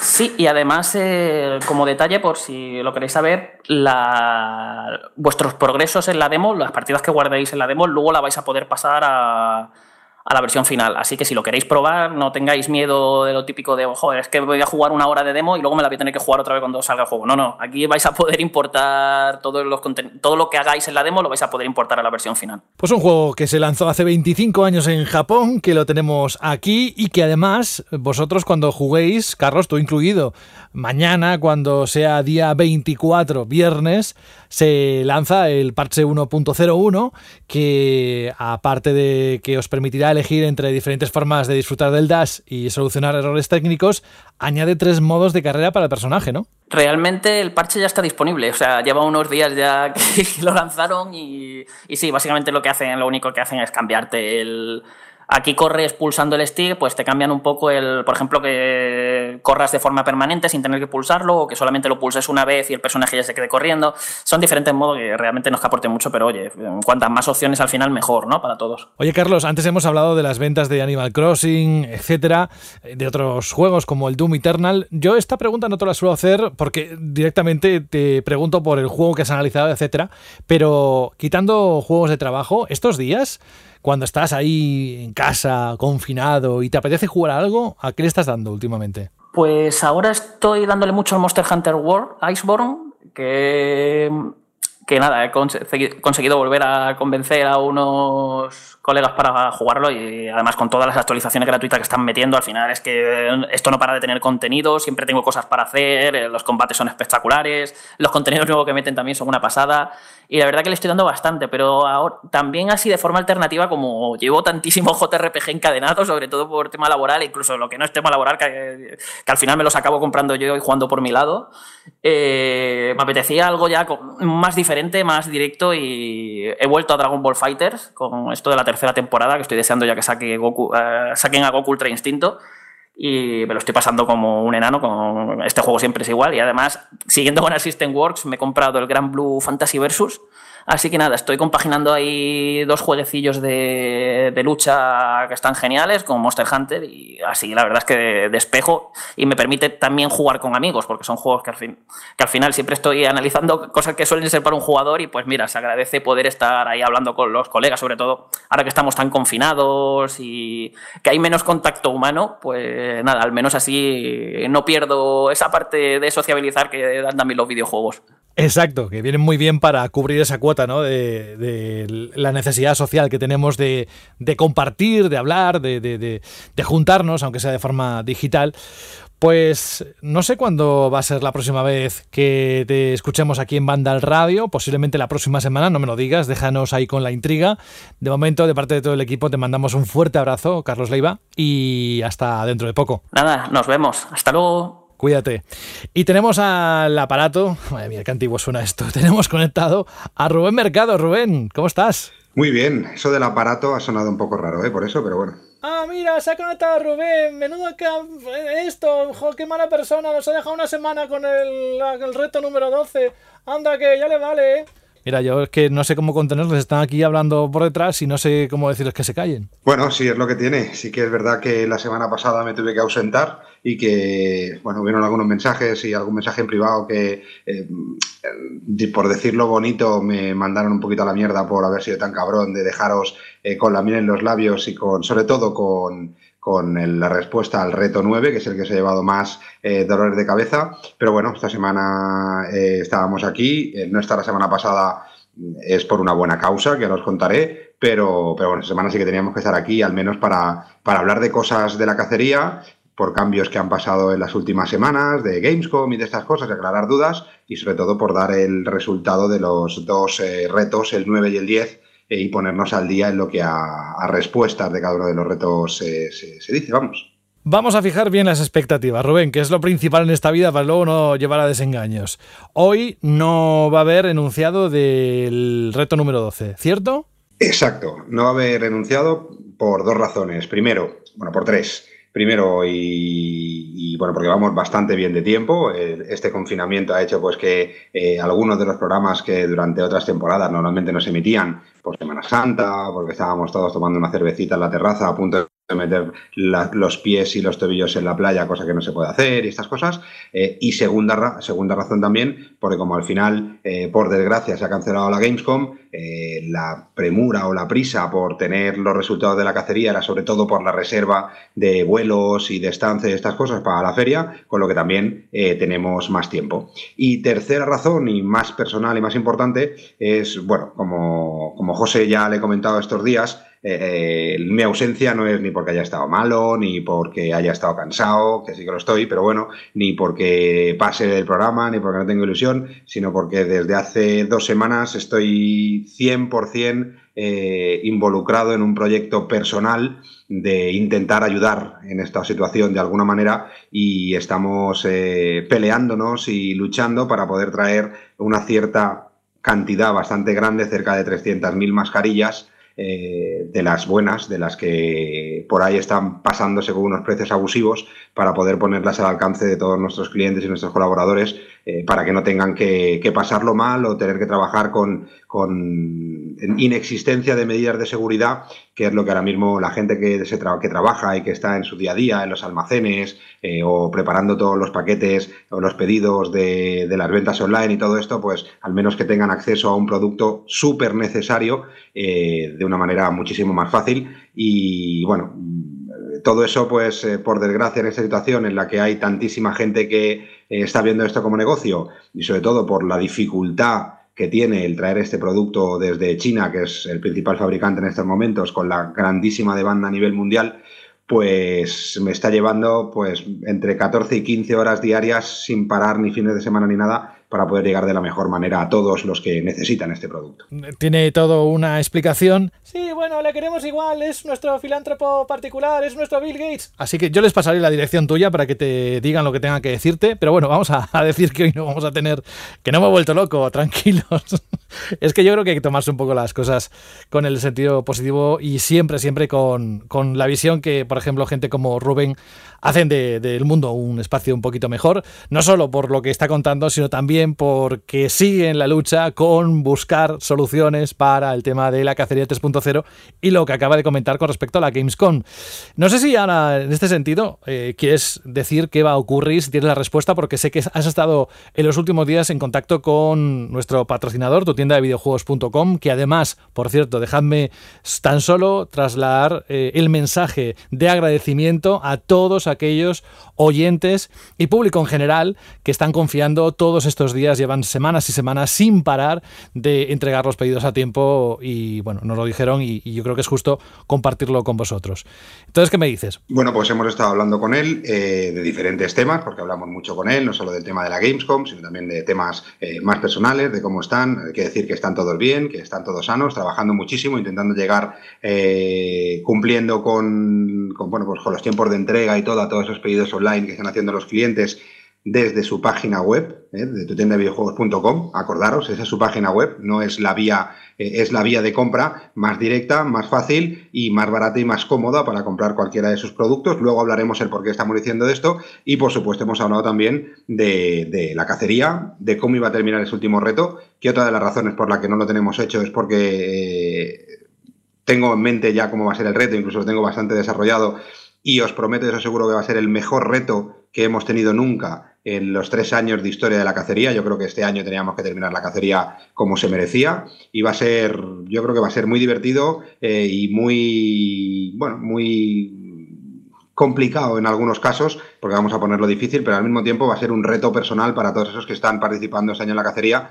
Y solo puedo deciros que eh, con eh, la puntuación del reto 10, que es el que vamos a decir hoy, del que ya tenemos casi todas las respuestas. Acordaos que tenéis hasta que se emita este programa para mandar vuestras respuestas. Tenemos 25 participantes empatados a puntos o con una diferencia de 3 puntos. Es decir, que hay 25 personas que están en el top de posibilidades de ganar cualquiera de los tres premios. Y en cuanto a premios, por supuesto, el primer premio este año va a ser imposible, no vamos a poder ir a la Gamescom, ni ningún oyente ni nosotros, porque no se va a realizar, a pesar de que hay ese intento de realización online, pero bueno, que no tiene ningún sentido ni atractivo para, tenerlo como, como, premio. El decir, bueno, pues te vamos a mandar un link de conexión a esa maravillosa feria, no tiene sentido. Y lo que nos dice nuestro patrocinador, que es el que hace posible eh, los premios en esta cacería y en las anteriores, es que vamos a tener duplicidad de segundo premio. Es decir, el primero y el segundo se llevarán una PlayStation 5 en su fecha de lanzamiento en esa cacería. Es decir, cambiamos Gamescom porque no se puede hacer. Pero tenemos otro grandísimo premio, que es esa PlayStation 5, eh, que nuestro patrocinador va a ofrecer tanto al primero como al segundo participante en su fecha de lanzamiento, que veremos a ver cuándo confirman y cuándo es. Esperemos que se cumplan las, eh, las previsiones de que esta campaña de Navidad la tengamos, pero bueno, eh, el primero y el segundo en esta cacería pues serán los poseedores sin ningún tipo de coste por su parte de una PlayStation 5. Es decir, que dos, no una, dos PlayStation 5 para los ganadores, los dos ganadores, primero y segundo, que bueno, que van a ser como un primero primero, de la cacería 3.0. No está nada mal, dadas las circunstancias, creo que es un, regalo, súper regalo. Además, para que os acordéis de nosotros, de Banda Radio, de la página web y de tu tienda de videojuegos.com. Y con respecto a lo que decías, yo no sé si quieres ahora que lo leamos, tengo delante el comentario que hay en iBox, también nos llegó a través del correo electrónico tú mandas o quieres entrar no solo en la, en la respuesta número 10, ¿eh? también tenemos la respuesta número 9 que se le ha atragantado a mucha gente y que creo que están deseosos, no lo siguiente, de saber qué escondía lo, que había en el enunciado de la número 9. Pues sí, pero como ya veo que la gente está impaciente y nerviosa, eh, conociéndome, pues vamos a hablar primero de ese mensaje o esos mensajes que nos han llegado y aclarar un poco, ya no solo aclarar ese mensaje, sino aclarar un poco qué está pasando en el mercado y sobre todo en las marketplaces tan conocidas de páginas de referencia tan conocidas online, no voy a decir nombres, eh, sea Amazon o sea cualquier otra cosa, pero no voy a decir nombres, eh, que no solo pasa en Amazon, sino también pasa en el marketplace de FNAC en el marketplace de Carrefour o en cualquier marketplace, eh, explicar un poco qué es lo que está sucediendo con ciertos productos que son de difícil, de difícil obtención. Es decir, no solo las mascarillas, sino para algunos las mascarillas son difíciles, pero para muchos otros el conseguir, por ejemplo, un Ring Fit o una Nintendo Switch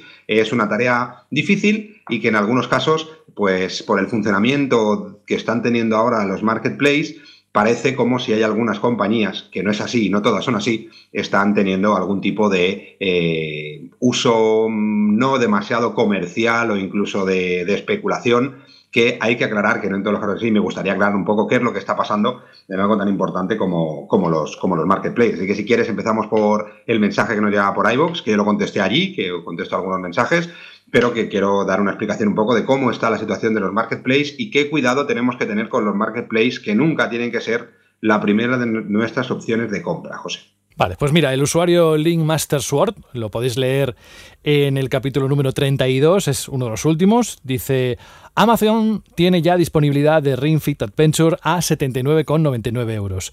Tu tienda de videojuegos lo tiene a 179,99. Q3. ¿Cómo va a ser nuestra tienda de referencia una banda de especuladores?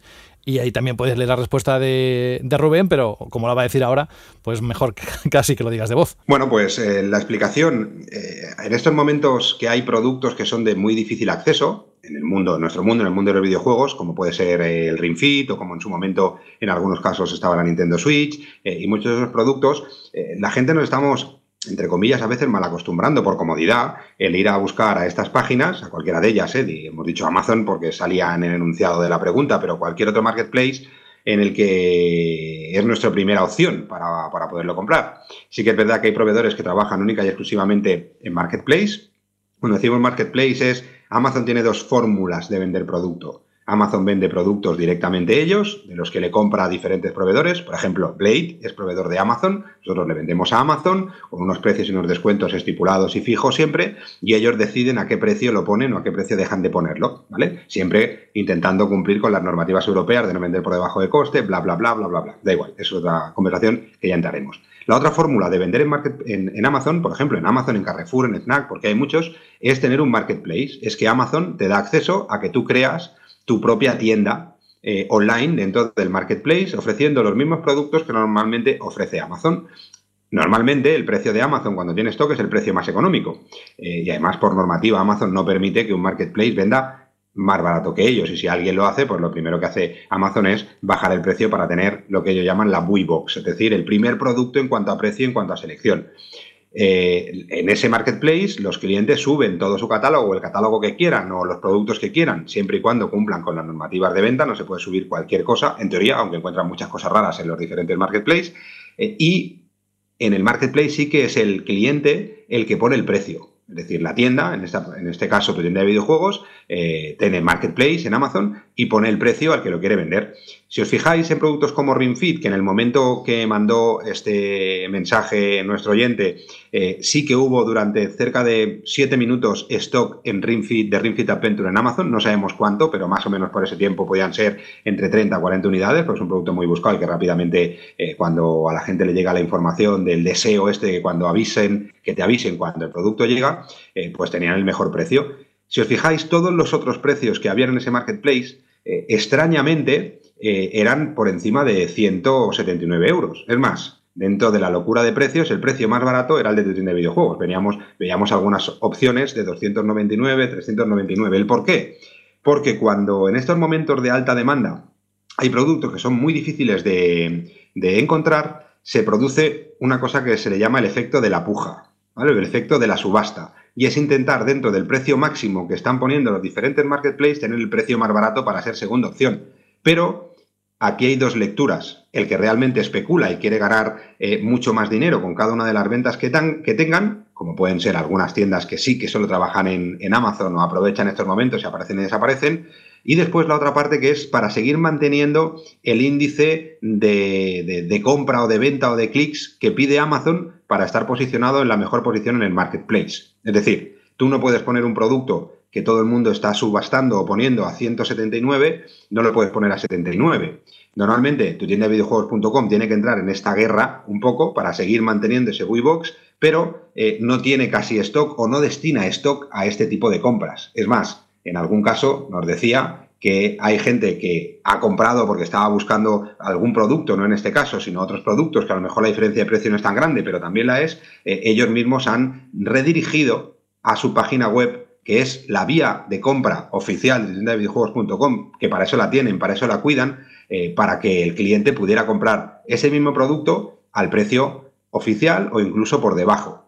Eh, Amazon cobra una comisión bastante alta por cada venta. No es que tú tengas tu tienda ahí lo vendes y esos 179 euros van a la cuenta del cliente, sino cobra una comisión que oscila entre un 15 y un 20% de la venta, del precio final de venta, cobra una comisión por logística, aunque no lo sirvan ellos te cobran comisión, y si lo sirven ellos también le cobran comisión al cliente por tenerlo en su logística, es decir, que de esos 179 euros aproximadamente Amazon se quedaría, si existiera la venta, entre 30 y 35 euros, ¿vale? Entonces, lo que nos dice nuestro patrocinador, por ejemplo, es, cuando queráis cualquier producto, mm, ya sea algo muy buscado o algo no tan buscado, la primera opción es su tienda, su tienda online, que es, recordamos, su tienda de videojuegos.com. Y allí todavía podéis encontrar stock y se puede comprar en estos momentos el mismo Ring Fit Adventure que está ahí puesto en Amazon por esa guerra de box y de posicionamiento, lo podéis encontrar a 79,98 euros, que es su precio más o menos oficial, con gastos de envío incluidos. Y ahí tiene stock, es decir, que no quiere que nadie eh, pague lo que se pone en ese Amazon por esas estrategias comerciales para no perder posicionamiento, ¿vale? Ellos entienden que los clientes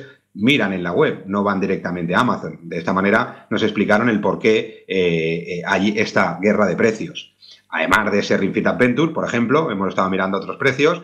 Final Fantasy VII Remake para PlayStation 4 lo tienen a 55,48. Resident Evil 3 Remake eh, lo tienen a 46,98. O, por ejemplo, Animal Crossing, otro de los títulos que se están vendiendo muy, muy bien, lo tienen a 54,90, que son precios que normalmente están o igual o por debajo del mejor precio de Amazon que se puede encontrar. Y si queréis compraros una Switch, que es un producto que también está bastante buscado, tanto de la normal como la Lite, eh, también tenéis stock ahí, cosa que en Amazon a veces es complicado de encontrar. Bueno, más o menos de esta manera os explico que, aunque parezcan a veces eh, condiciones abusivas, hay que entender quién está detrás y quién está detrás. Y si hay alguien en el marketplace que vende a este precio que no tiene página web, porque normalmente ponen nombres diferentes y no tienen página web, seguramente sí que sea por especulación y para aprovechar esta alta demanda. Pero si es alguien que tiene página web, seguramente si fijáis y os metéis en su página web, ya sea de tienda de videojuegos o otras marketplaces que tienen página web propia, veréis que los precios son mucho más normales porque no, hay una comisión por detrás, ni hay esta, eh, ni esta estrategia de posicionamiento que está pasando en los marketplaces con estos productos de alta, de alta demanda. ¿Vale? Así que, primera opción, siempre, y seguimos diciendo, eh, tu tienda de videojuegos.com el referente, una tienda eh, que además en estas épocas de coronavirus por productos o por pedidos de más de 40 euros los, el transporte es gratuito, es decir, que están dando también facilidades, que es cualquier juego, cualquier casi compra que hagas supera esos 40 euros, eh, tienes el transporte gratuito hasta tu casa en 24 horas en casi todos los sitios, cosa que también es importante porque hay Amazon, por ejemplo, en algunos momentos tarda hasta 4 y 5 días, por lo que primera opción siempre, antes de decir si son o no especuladores, ir a, ir a su web y veréis que realmente los precios no son los que parecen, sino qué sentido tiene poner eh, un juego a 179 euros en un marketplace y tenerlo en la web a 79,98 que es su precio, lo cual no son especuladores, sino que hay cosas detrás para el buen funcionamiento de los marketplaces y, para no perder sitio ni ponerte en la cola de lo que, de lo que ofrecen esos marketplaces de estos productos tan demandados. Así de transparentes somos, podíamos obviarlo, no decir nada, porque muchos de vosotros igual ni os hubieses enterado, pero ya que ha salido el tema, hemos considerado importante o interesante una explicación, no solo para este caso, sino para, ya que somos muchos de nosotros usuarios de, de marketplace así, pues ¿por qué no contar con la experiencia, iba a decir sabiduría también, de alguien que está muy acostumbrado a trabajar en este tipo de entornos. Así que muchas gracias, Rubén. De todas formas, yo entiendo que si alguien quiere, tiene algún tipo de duda sobre cómo conseguir un Ringfit o cualquier otro producto, tiene un número de teléfono en la página web, en la portada, y se pueden dirigir ahí. Exacto, bien por teléfono, bien por correo de contacto. Están trabajando todo el equipo, incluso han puesto refuerzo y han contratado a gente eh, en estas épocas por la gran demanda y por intentar dar el mejor servicio posible. Eh, con lo que cualquier duda, cualquier pregunta, cualquier reserva, tenéis ahí un acceso muy rápido ellos contestan muy rápido dentro de lo rápido que se puede contestar ahora para intentar aclararos todas esas, todas esas dudas que tengáis. Venga, hablando de dudas, vamos a, y no voy a hacer la rima que todos estáis esperando y que seguro que ha pasado por tu mente. Eh, Rubén, eh, quiero saber exactamente cuál es la respuesta del reto número 9, luego pasamos al 10, pero por favor tenga mano, cuéntanos el enunciado, ha sido la más difícil, el más difícil de todos los retos con diferencia, salvo el del 12, porque no sabemos todavía cómo va a ser, por lo que has contado va a ser eh, retador, pero el 9, ¿qué pasa con el 9? Bueno, pues la verdad es que el 9 es el que más ha costado a los oyentes el, descifrarlo o el que más quebradero de cabeza le ha dado, aunque han habido bastantes oyentes que lo han acertado, ¿vale? Pero, sinceramente, yo ahora cuando lo leamos y cuando expliquemos la respuesta, para mí era de los retos más fáciles de toda esta cacería.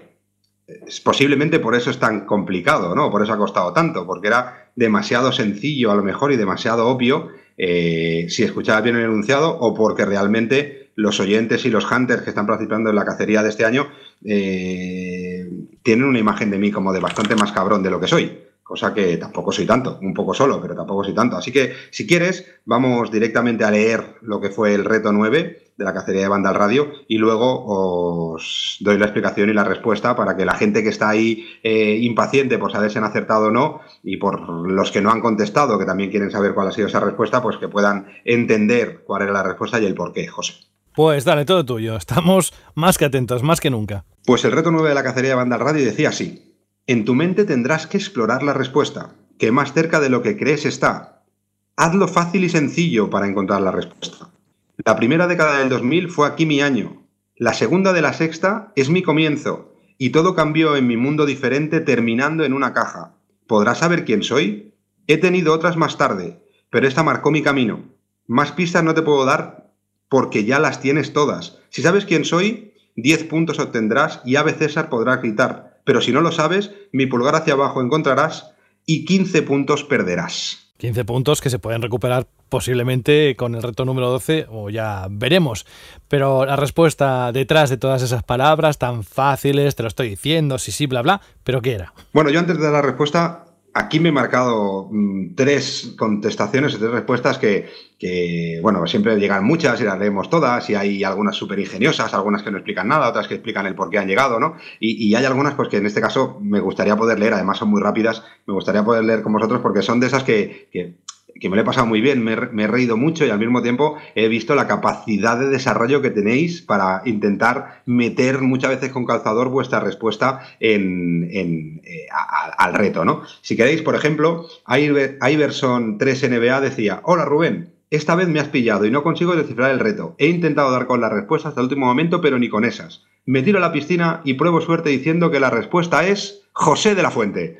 Y aquí es cuando digo, a ver, a ver, a ver cómo lo explica. Pero bueno, y explica, por lo de la respuesta, está más cerca de lo que crees. Y José de la Fuente empezó en Blit FM en la primera década del 2000 y lo de la caja podría ser una referencia a iVox o me recuerda a su reencuentro con los videojuegos cuando alucinó con la Xbox 360. Y finalmente el ave César por ser el conductor del programa. Pues nada, después del planchazo que me voy a meter y los pelos que me estaré, eh, que me estiraré al oír la respuesta, te mando un abrazo con un ligero punto de odio.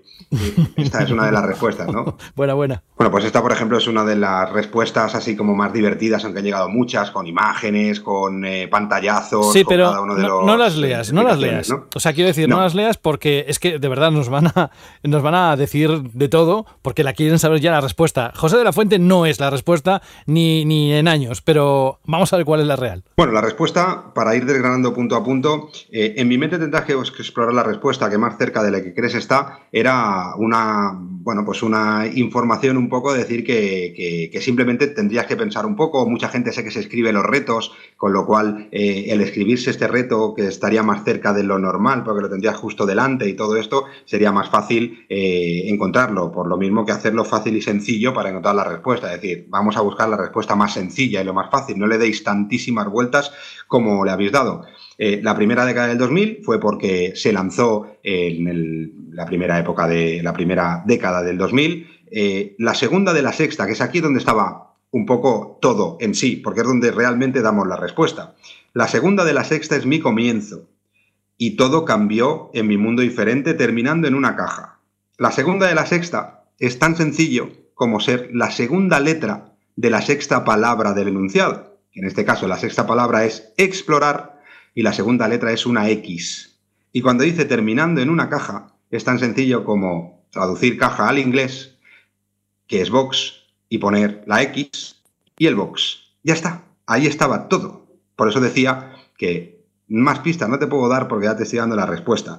Pero no con eso, eh, cuando hablábamos también, esa consola se lanzó en los primeros años del 2000, eh, fue un cambio en mi mundo diferente para Microsoft, que fue la primera incursión de, las consolas eh, en Microsoft, cuando eran, era una empresa más destinada al, software de, gestión y al software de, bueno, ofimática y todo esto, con Windows y estas cosas, y aquí cambió. He tenido otras más tarde, por supuesto Xbox han seguido lanzando consolas y próximamente tendremos la próxima consola de esta Navidad.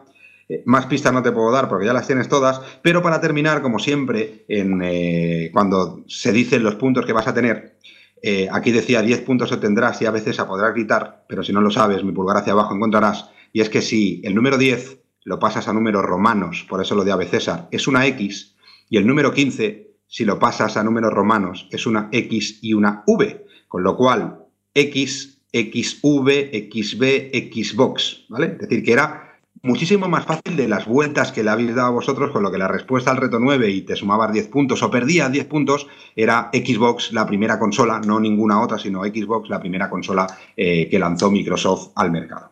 Casi nada, ¿eh? Casi nada. Estaban diciendo por el chat interno. Alberto, por ejemplo, Dios mío, qué difícil era. y digo, le decía yo, pues hay gente que lo ha sacado, ¿eh? Y dice, ostras, les admiro.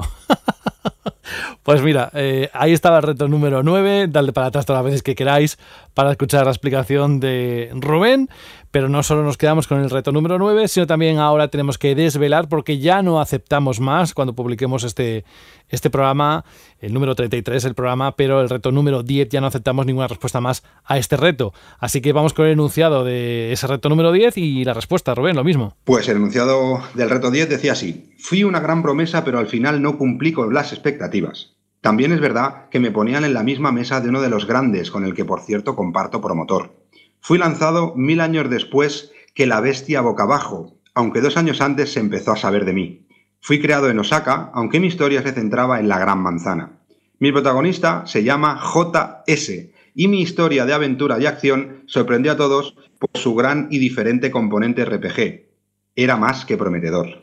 Si sabes quién soy, 30 puntos sumarás, pero si no me conoces, 30 puntos restarás. ¿Serás tú quien asista al paraíso de los videojuegos? Mira, al menos el otro eran 15 puntos menos, pero este si no lo sacabas eran 30. Este duele un poquito más, ¿eh? Bueno, el doble duele.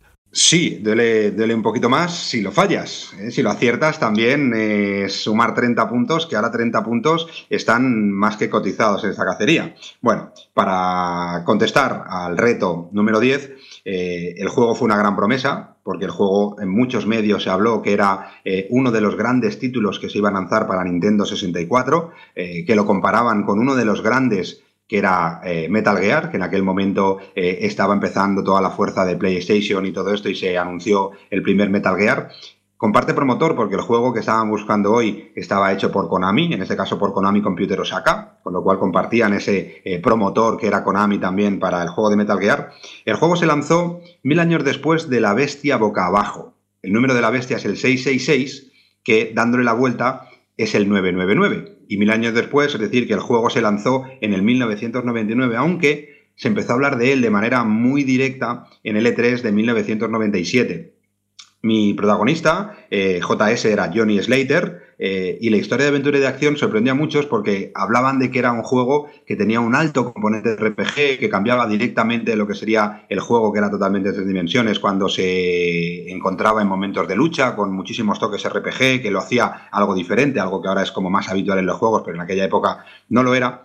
Eh, con lo que el juego que estábamos buscando y sumar esos 30 puntos era Hybrid Heaven, un juego que, prometía mucho y que terminó casi casi en el aire y terminó siendo un juego pues que pasó con más pena que gloria, a pasar que, que, bueno, pues se le comparaba y se le ponía en la misma mesa en aquel E3 de grandes títulos como se iban a presentar o que iban a lanzar aquella época, como por ejemplo Metal Gear o Final Fantasy. Así que si tu respuesta ha sido Hybrid Heaven, pues 30 puntos más has sumado en tu casillero de la cacería de banda radio.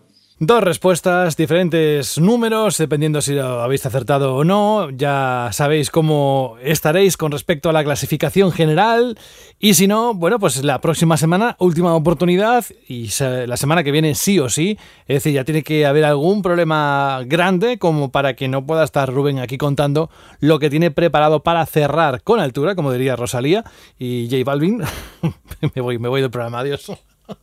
con estas referencias, pero que estará a la altura de una cacería 3.0 que ha supuesto pues, muchos participantes y una alegría de poder tenerla en tiempos como estos. Rubén Mercado, te esperamos la próxima semana. Un abrazo por todo lo que nos aportas y cuídate mucho. Un placer como siempre. Me sorprende tus referencias musicales. Yo te hacía más de Mocedades y El Perales por tu edad y por tu capacidad de escucha, pero oye, está bien, vas mejorando poco a poco. Solo te falta ya terminar de cuadrar el tiro y ya escoger algo que no produzca diferentes eh, cosas extrañas en el estómago. Tú tienes que irte más a Taylor Swift, que eso de verdad es un artista, coño. Y seguro que alguien del programa puede decir que está 100% de acuerdo conmigo. Así que, bueno, vas mejorando, José, pero todavía te queda. Y sí, la semana que viene estaremos aquí con vosotros eh, presentando el último reto de la cacería de este año. Acordaros una PlayStation 5 en la fecha de lanzamiento para el primero, una PlayStation 5 para el segundo y un lote de juegos de PlayStation 4 valorados en más de 250 euros para el tercero y sobre todo el orgullo de poder decir que uno de vosotros ganó en algún momento una cacería de banda al radio que no es algo fácil y algo que nadie puede decir que haya ganado de manera muy fácil. De momento solo dos han conseguido ese hito y ¿por qué no? ¿Por qué no puede ser tú este tercero? Un abrazo muy grande, Rubén, y además una PlayStation 5, ¿qué queréis que os diga? Yo he hablado con él y yo, vamos, los dos coincidimos que tanto una como otra las vamos a tener a final de año siempre y cuando haya existencias. Gracias, Rubén, y nos vamos a Taylor Swift y su acólito, porque es que son indistinguibles, la verdad, últimamente, que es Alberto. Alberto, sigues ahí, ¿verdad? Por supuesto, me ha encantado este guiño de Rubén, bonito es. bueno, eh, vamos con, también tú tienes que proponer, recordarnos la propuesta que hiciste la semana pasada en cuanto a la pregunta a Shirley Además hay algún tipo algún tipo, no, algún audio que nos han dejado, además eh, nórdico y viejo gamer, que han querido dejar su mensaje también por aquí, así que tú mandas, ¿con qué empezamos? Pues vamos a empezar recordando la pregunta de la semana pasada, que no era otra, que a raíz del regalo de Sony con la saga Uncharted y con Journey, que era pues, un regalo que hacía la propia compañía por la cuarentena, ¿qué juegos os gustaría que os regalasen para siempre. No importaba la plataforma, ni la época, ni absolutamente nada. Era simplemente que qué juegos os gustaría que os regalasen. Y la verdad, José, hemos tenido respuestas de todo tipo y quiero empezar por los audios. Creo que, que es una cosa, que un formato que me gusta mucho y ya que es la gran novedad, creo que es ideal para empezar. Pues venga, vamos a escuchar a Nórdico, al que le mandamos un abrazo también muy grande, que también nos hace compañía, de la misma forma que esperamos que nosotros también a él, aunque estoy seguro que por lo que nos dicen los audios es así. Vamos a ver qué nos dice. Hola, buenas amigos de Vandal. Aquí Nórdico. Y bueno, eh, Alberto ha hecho una chirly pregunta un poco, un poco sorprendente y un poco extraña porque, o sea, ¿a qué viene eso de que, qué juegos nos gustaría que nos regalasen? Pues todos los que hay y a poder ser en edición coleccionista. O sea, la respuesta es bastante sencilla, pero bueno, sí que es verdad que siempre tenemos algún jueguecillo ahí que, que nos gustaría, en mi caso, recuperar un juego, algún juego ya que nos produce nostalgia y que nos es bastante difícil hacernos con él. Y en mi caso, pues sería, no sé si sabéis cuál es, el Secret of Evermore eh, de Squaresoft de la, de la Super Nintendo. Eh, que era una edición bastante guapa, eh, con una caja grande, su libro a todo color bastante, bastante grande también, y todo muy ilustrado. Y la verdad es que era una edición muy, muy guapa. Así que bueno, mi respuesta es esa, que sería, ¿en qué juego quiero, que me regalen? Pues todos los posibles y en la edición más tocha posible. Y por añoranza, pues ese juego en especial, que además te puedes a buscarle por Wallapop y por eBay y demás, y de 140 a 150 euros eh, no baja. Así que nada, chicos, esa es mi respuesta. Espero que os sirva y un abrazo como siempre. Me encanta porque me recuerda mucho eh, a mi kiosquero que cuando era chico y me regalaba chucherías o gominolas, siempre decía mi madre, ¿qué se dice? Yo decía, gracias. Y decía, él, no, no, no, no, no, no se dice gracias, se dice, dame más, dámelo todo. Y es verdad, que, que, ¿cómo no te vas a quejar? ¿Cómo no te vas a quejar si te regalan todos los juegos? Pues claro, yo quiero todos los juegos del mundo, obviamente, pero bueno, había que ser un poquito concreto. Me ha gustado mucho esto de, las ediciones coleccionistas porque es verdad que eh, cada vez es más complicado encontrar según qué juegos con su caja, su manual, sobre todo si nos remontamos a épocas de los 90 o incluso anterior. Así que totalmente de acuerdo contigo. Voy a proseguir con el el comentario de Super Ninja que nos dejaba esto en, en Vandal. Hola a todos, gracias por otro gran programa. Un juego que siempre quiero que me regalen o un juego que regalen para siempre. Pues un juego al que pueda jugar para siempre y solo se me ocurren dos. World of Warcraft y Final Fantasy XIV que los pongan sin cuota. De hecho, no me importaría pagar un precio completo por ellos si después no hubiese que pagar cuotas. También tenemos el comentario del señor X que dice, pues Super Ninja, Ahora no sé si habrá alguno, pero creo recordar que el Will Wars 2 era así pagabas por el juego y a jugar sin cuotas de ningún tipo. Deberían tomar ejemplo de aquel. ¿Y sobre qué juego me gustaría que me regalasen? Pues mira, Resident Evil 7, por ejemplo, que ya tiene su tiempo y aún no lo he jugado. Un saludo a todos y mucho ánimo. Saldremos de esta. ¿Tenemos también otro comentario por ahí, José? Sí, de Viejo Gamer. Es el último de audio que tenemos para hoy y dice así. Hola amigos de Vandal, soy Viejo Gamer y bueno, respecto a la pregunta Shirley de esta semana, deciros que a mí los juegos que me gustaría que me regalaran para siempre serían pues algunos de los Marios en tres dimensiones, como por ejemplo Super Mario Galaxy 2 o, Mario 3D World, que para mí tienen los mejores diseños de niveles que ha habido nunca en un juego de, de aventuras en tres dimensiones. Y por eso, y siempre que me lo juego, me lo juego con una gran sonrisa. Así que me gustaría tenerlos para siempre y poder jugarlos en cualquier sistema y disfrutarlos. Y nada, y por alusiones respecto a lo que comentaba José la semana pasada de mi audio, que, que sí que estaba en la calle, pero bueno, estaba bajando mi perrillo, que el pobre pues tiene, tiene, tiene que hacer sus cositas. Y, y bueno, eso junto con ir a la compra es la única salida que hago. Yo, yo soy responsable, me quedo en casa jugando. Así que nada, un gran abrazo, sois geniales. Otro para ti, Raúl, por supuesto estaba de broma, pero es que me, hizo gracia, ¿no? Todo el viento que se colaba por el micro, digo, tiene que estar en la calle porque en casa o tiene todas las ventanas abiertas o hace un vendaval del que no soy consciente o que haya habido en estos últimos días. Pero más respuestas, en este caso escritas, todo tuyo. Tenemos también el comentario de Jorge que nos hace un apunte o una recomendación muy curiosa. Dice, muy buenas chicos, me gustaría si pudierais hacer un making of del programa cómo preparáis, cómo lo grabáis, todo lo referente a lo que sería un día de grabación de banda al radio. Saludos desde Málaga. Bueno, José, ¿qué, opinas de esto? ¿Qué te, ¿Qué te, parece? Sería algo especial y la verdad es que muchas veces nos lo hemos planteado. Lo que pasa es que por falta de tiempo, porque un montaje así tendría que llevar un montón de horas. Hombre, por supuesto que dentro, entre bambalinas, que se suele decir, eh, ocurren cosas como por ejemplo la semana pasada, al despedirse Sara, no sé qué había tocado en el micro, que le había bajado el pitch y entonces era como, digo, no me, ¿qué, ¿eres Sara o, quién ha tomado tu micrófono en casa? Y, y, cosas así que van sucediendo y que son muy graciosas, pero bueno, eh, la verdad es que esto durante tiempo hay que guardarlo, etcétera, etcétera, y por lo que es el frenesí de todo lo que vamos haciendo y de la, del trabajo en general, no solo de esto, pues impide. Pero bueno, lo vamos a estudiar por si podemos rescatar alguno de los mejores gags que tenemos guardados, no todos, pero algunos sí, pero déjame pensarlo, a una pata de jamón y quizás, quizás tengamos eso en algún momento. La verdad es que sí que me está acordando mucho, José, sobre todo cuando terminamos de grabar el programa, que ya se nos va la cabeza por completo y nos quedamos aquí un ratito de cháchara. Y la verdad es que tenemos frases, tenemos chistes, tenemos imitaciones para todos los gustos. Voy a proseguir con el comentario de Greenbone que dice: Encantado con vuestro programa, como siempre. Sobre la y pregunta, me encantaría que Blizzard se tirase el rollo y regalase por lo menos tres meses de suscripción al World of Warcraft para poder jugar tanto al clásico como al actual. También tenemos el comentario de José Manuel García que dice, me da la sensación de que PlayStation solo regala aquellos títulos que ya no venden. Estaría bien que por una vez regalaran algún título más interesante como el remake de Crash Bandicoot o el Gran Turismo. Eso sí sería un regalo. Un saludo para todos.